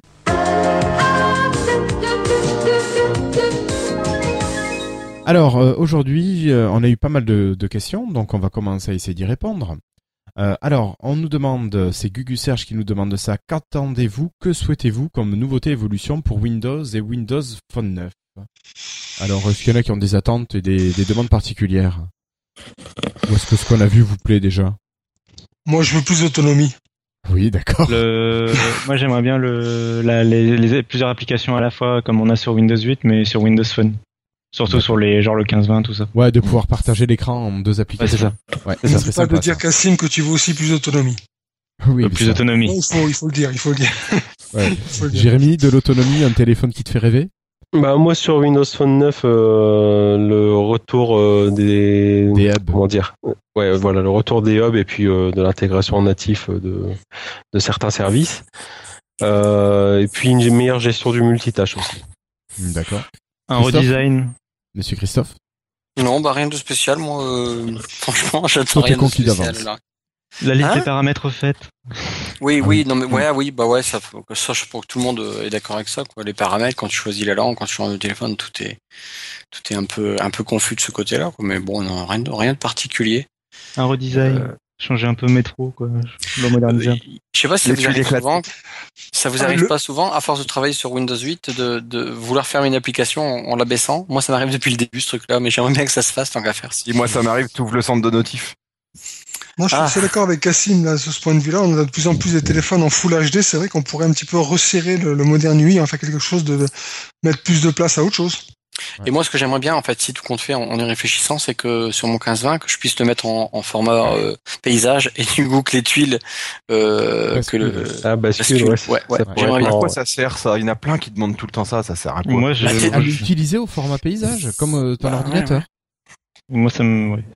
Ouais, mais, bon, pourquoi pas, hein, oui. ton- ton Quand t'as un home en 15-20, paysage. euh, écoute, ça remplace ma tablette hein, quasiment. hein. Euh, Et, ah, et- et tu es en train de regarder une vidéo, tout ça, t'es dans ton fauteuil, en biais, tout ça, puis d'un seul coup, tu cliques sur le Windows et, et merde, et merde, tu repenches ta tête et tout, voilà. C'est pour ça. Et les extensions dans les applications comme dans iOS 8, euh, puis comme dans Android, il y a déjà plus ou moins ça dans Windows Phone, mais c'est pas. En gros, je veux que l'espace, par exemple, s'intègre parfaitement dans Explorer. Pardon? Que Mhm. LastPass s'in- s'intègre par- parfaitement dans Explorer. C'est-à-dire que par exemple, une application puisse se rajouter dans une autre, enfin, plus ou moins. Ah, le partage des applis, tu veux dire? Bah, qu'elle se partage entre elles. Partage entre applis. Oui, mais ouais, Mhm. oui. Oui, oui, c'est ça, oui. Oui, mais Euh, tu peux le dire, hein, c'est vrai, c'est vrai. C'est ça, non, mais qu'elle rajoute des fonctionnalités à une autre appli, quoi. D'accord. Ah, bah, mais ça, c'est les développeurs qui doivent s'entendre entre eux, non? Bah, il y a, enfin, non. euh, ouais, typiquement, ce que je te dis, euh, une extension comme l'Aspace euh, sur iOS maintenant, euh, bah, marche dans Safari, c'est-à-dire que quand tu arrives dans une page de login, euh, elle te remplit le mot de passe et le truc. Ah, oui, d'accord, je comprends. oui. Ouais, oui. Euh, Pas ouais. évident, ça peut-être par rapport à Microsoft, par rapport au système où euh, ils plantent jamais parce que ben il est bien cloisonné quoi. Euh, Oui, je sais, bah, iOS ils l'ont fait, donc euh, maintenant, faites-le. IOS est fermé aussi. ouais. Ouais, ouais, ouais. Non, Euh, je dis fermé, c'est bien foutu quoi. C'est- Oui, oui, non, mais c'était dans le bon sens, hein, je sais. Ouais, ouais. Euh, je vous propose de continuer. Euh, on a Thibourg euh, qui nous demande, euh, enfin il nous dit qu'il n'a pas fini encore d'écouter le 50, mais il se demande si on peut espérer un 1030 avant que tout le monde dépense 1000 euros. Je vois pas du tout à quoi il pense. Moi non plus. bah, Mais bon, les rumeurs, euh, il y a bien des rumeurs qui évoquent. Il y a un des rumeurs, 1030, Mais il y a que des rumeurs. Quoi. Pour l'instant, on peut rien dire. certitude. Moi, j'ai pris le pari qu'on allait attendre. Des rumeurs quand même, parce que euh, alors on sait pas quand est-ce que ça va sortir, mais on sait qu'en tout cas ils bossent sur le successeur du 1020. Oui, mais Ça, ça, c'est quasiment sûr. Boss sur le Ils successeur ont du 2001. déclaré, ouais, ils ont déclaré qu'ils qu'ils arrêtaient pas les, les photophones. Donc, Non, non. Il y a, il y a pas longtemps, il y a eu euh, la première fois une, euh, un écran euh, juste un, qui a fuité un, juste un, vraiment l'écran, le, le matériel de l'écran quoi. Euh, où à la place d'avoir écrit Nokia dessus, il y a écrit Microsoft et euh, et ça pourrait être un 1030 aussi. Mais euh, pas de date. Enfin, il y a vraiment pas beaucoup de rumeurs précises. Non, non, ça veut dire que ça veut dire qu'il est pas prêt de sortir quoi. Sinon, À mon avis, c'est cette année on n'aura plus rien. 2014, je pense. Ouais, j'ai du mal à y croire aussi. Enfin, je, je veux pas dire non, mais j'ai du mal à y croire quand même. Ouais. En même temps, j'ai l'impression que ça veut dire qu'il y aurait plus rien en 30 avant, avant Windows 9, quoi, ça veut dire. Qu'il y aurait plus de téléphone avant avril, quoi. Euh, ok. Sinon, euh, notre ami Florian Si nous demandait, euh, enfin nous signalait d'abord qu'il y avait eu la fermeture d'un labo de recherche de Microsoft, et il nous demandait aussi si c'était peut-être la vraie raison de l'abandon du McLaren, passer de temps Je pour finaliser la tech. Voilà. Je pense pas. Enfin, d'après, enfin, en fait, j'ai pas, j'ai, alors, j'ai Est-ce lu un lien après euh, Est-ce qu'on peut parler vraiment d'abandon? Est-ce que c'est pas plutôt un report, éventuellement? Un report pour le moment. Vous parlez de Je Microsoft plutôt de Research report, à mon avis. Alors, de- je- j'ai pas le nom de. Microsoft Research C'est pas Microsoft Research, c'est un labo en particulier de Ouais. Mountain View dans Californie qui a fermé et euh, il était plutôt sur les systèmes distribués, euh, la sécurité, euh, la recherche sur internet, euh, les produits, les et les systèmes large scale, c'est-à-dire euh, en gros, euh, ah comment, mais la mise à mise à l'échelle des fermes de serveurs quoi. Donc euh, c'est pas du tout des trucs, Ah oui, euh, enfin c'est pas, du pas- coup c'est pas eux du tout qui travaillaient, je pense, sur McLaren. Enfin a priori, hein, d'après l'article que je lis en diagonale. Euh, voilà. Ok, ok. Et enfin, une dernière question, c'est Guillaume Lacassa qui nous demande comment payer avec son Windows Phone NFC. Il a essayé mais n'a pas réussi. j'aimerais bien le savoir moi aussi. Alors. Bah, écoute, moi en tout cas chez moi, il y a de- en Suisse en tout cas, il y a de plus en plus de solutions de paiement NFC qui se qui se mettent en place, notamment par les opérateurs téléphoniques et autres. Mais il est dit officiellement que ça n'est pour l'instant compatible qu'avec iOS ou Android. Windows Phone n'est pas prévu avant l'année prochaine. Alors, je sais pas si c'est pareil pour vous, mais ici en tout cas, c'est niet. Alors, au monde, on a, une, on a une exclusivité mondiale en France, attention quand même. C'est, on est en France les seuls à pouvoir payer par NFC avec Windows Phone, puisqu'il faut l'accord de l'opérateur. Et il y en a un seul dans le monde entier qui a donné son accord, et c'est Orange. Donc en fait, euh, pour payer avec son, Windows Phone en NFC, en paiement sans contact, euh, il faut un Windows Phone avec le NFC. il faut une euh, qu'il soit brandé euh, chez Orange avec une ROM Orange donc. Ah mince. Et euh, il faut que la il faut être chez Orange en opérateur ou Soch. Et il faut euh, demander une carte SIM spéciale euh, gratuite, hein, mais euh, faut la demander. C'est une carte SIM de type CityZ. Et, euh, et avec tous ces éléments, donc c'est-à-dire le téléphone NFC plus bandé Orange logiciellement, plus la carte SIM Orange spéciale, on peut payer en sans contact en utilisant l'application portefeuille. Il y aura toute un- une liste de paramètres qui vous proposeront ça. Donc en fait, on peut pas payer avec NFC en France. Bah pas avec Windows Phone et de que je connaisse pas trop avec Android euh, à part CityZ euh, mais c'est pas très répandu. Le meilleur moyen de payer sans contact en France c'est avec une carte bleue sans contact Ouais. Et qui n'est pas la- sécurisé du tout. qui n'est pas sécurisé du tout. Alors pour la petite histoire, sachez quand même qu'en Suisse, et c'est plutôt sympa, au niveau du paiement sans contact, tous les opérateurs concurrents qui bossent en Suisse se sont mis ensemble et d'accord pour développer une technologie en commun. Donc ici, quand je, quand je dis que le NFC est disponible en paiement, c'est quel que soit l'opérateur. Parce que se sont mis tous d'accord sur un, un front commun pour pouvoir proposer ce, ce paiement a priori. Putain le truc qui arrivera jamais en France. quoi. Voilà. Ouais, Ils sont beaucoup plus malins. Euh, non mais surtout Oran- Orange qui se met d'accord avec Free euh, et SFR, le truc qui arrivera pas mais genre euh, jamais quoi. Bon, écoute. Voilà. Ben messieurs, vu qu'on a déjà débordé, on passe à la conclusion?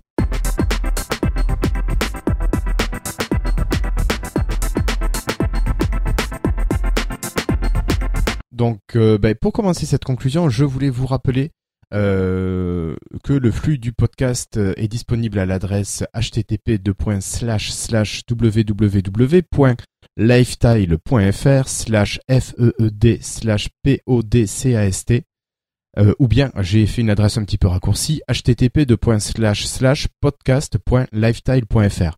Alors pourquoi je vous précise ça? Parce que on a des poditeurs qui ont du mal à recevoir les derniers épisodes, euh, notamment ceux qui utilisent le flux qui passe par Feedburner, le premier flux euh, de Lifetile. Euh, moi, je vous conseille d'utiliser vraiment le flux podcast.lifetile.fr ou l'adresse. en fait, c'est un, c'est une redirection vers l'adresse un peu plus compliquée que je vous ai donnée en premier. Et si jamais vous avez du mal à retrouver les épisodes, bah, n'hésitez pas à aller tout simplement sur le site lifetime.fr et vous cliquez sur en haut à droite sur l'icône du podcast et vous pourrez vous abonner au flux en passant par là. Au moins faire un copier-coller du, du lien pour s'abonner. Voilà. Petite Donc, précision à ce sujet-là, si certains ont des problèmes de reconnaissance de ce flux, je sais qu'il y a certaines applications où il faut retirer le dernier slash. Celui qu'il y a après podcast, pour info. D'accord. Ça m'a posé des problèmes sur certaines applications, mais en le retirant, ça allait beaucoup mieux. D'accord. Bon, ça, je peux l'arranger, c'est pas un souci. Non, mais ça, justement, ça dépend des applis, si tu veux. Donc, euh, Ah ouais. je sais pas si, si tu es en cause, je ne pense pas.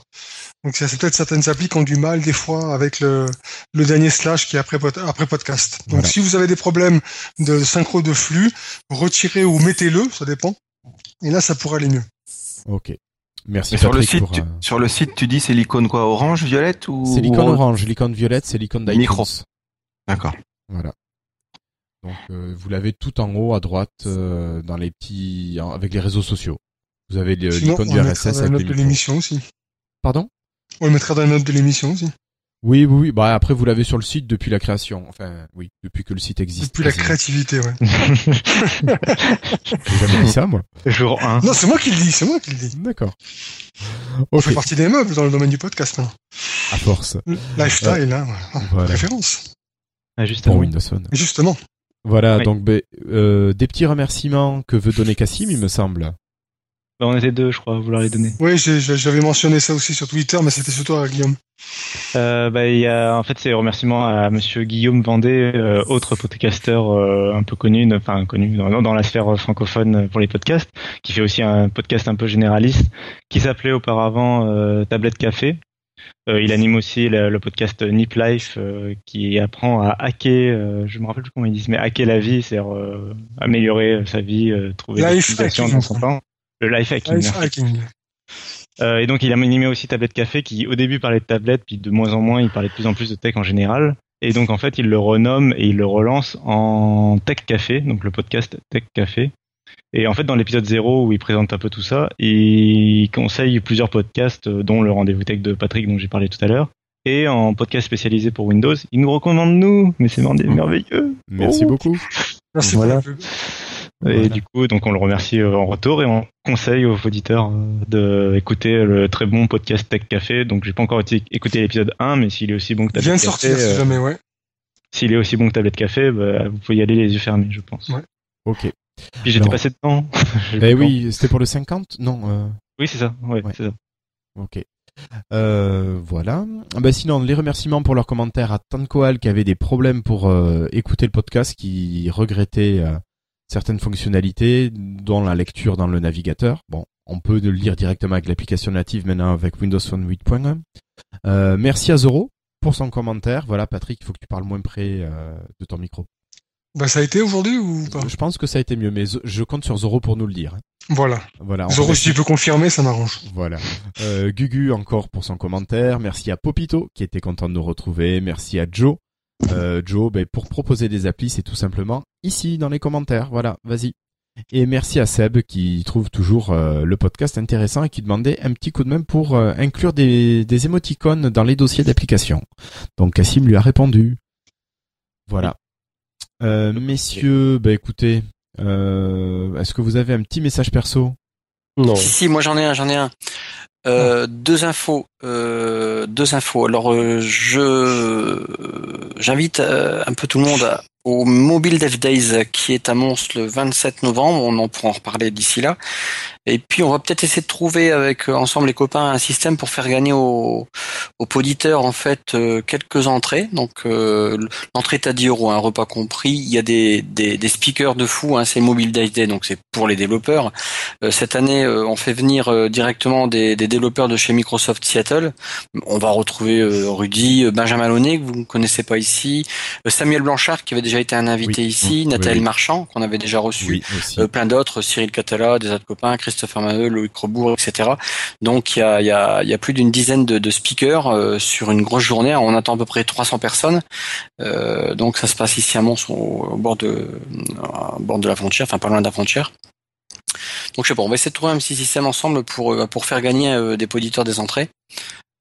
Puis ça peut être sympa, donc on peut retrouver plein de monde, hein, de la communauté francophone, je dirais Windows mobile, si je puis dire ainsi. Et puis, euh, bah écoutez, on va se retrouver aussi. euh, je voulais un peu parler du prochain invité qui va être le le, le chef de produit Windows Phone qui s'appelle euh, pardon qui s'appelle Homer. Westman, ouais, donc qui va être l'invité du prochain, donc pour mi-octobre a priori. Donc, le euh, 2 octobre aussi, enfin, oui, enfin, Mi-octobre, j'ai dit mi-octobre, je sais pas la date hein, que tu nous fixeras, mais Ouais, ouais, écoute, on va caler ça tout à l'heure. Bah, mi-octobre, Euh, c'est pas le prochain alors. C'est pas le prochain, c'est celui d'après, je pense, du coup. euh, bah euh, non non non non, mais je veux dire j'ai dit mi-octobre comme j'aurais dit euh, Début la octobre. première, ouais voilà voilà le prochain. Là c'était un peu court puisque quand je l'ai eu pour l'inviter euh, c'était quasiment euh, lundi-ci pour euh, jeudi donc c'était un peu chaud pour lui. Ce que je peux comprendre. Super. Ok, merci Christophe. Et, et David. Moi, j'embrasse mon frère qui, qui va récupérer mon ancien 1020 parce que j'ai pris le 1520 là, voilà. Euh, ben messieurs dames, vous pouvez euh, toujours nous laisser un commentaire, n'hésitez pas sur le site, euh, sur la page de l'épisode ou bien sur Facebook. On n'a pas eu grand chose encore sur Facebook, donc peut-être vous pourriez essayer. Euh, Google Plus, bon, euh, ouais. Sur Podcast France, animé par l'Ardouche, sur iTunes. Non. Non mais Ouais. voilà, c'est vrai que Google Plus, euh, je sais pas Non. si vous y mettez les pieds, mais, mais Oui, il faut pas. Jamais. Voilà. Euh, bah, on vous rappelle également que la boutique Spreadshirt est ouverte avec euh, des t-shirts, euh, des tasses et plein de petites choses. Donc allez-y, n'hésitez pas. Voilà, voilà. Messieurs, euh, merci à tous pour votre participation. Euh, on se donne rendez-vous d'ici une quinzaine de jours, donc avec un invité et puis avec peut-être euh, un jeu concours. Voilà. Euh, au revoir tout le monde. Merci de nous avoir suivis. Allez, salut Salut. Ciao, ciao. Bonne soirée. À bientôt.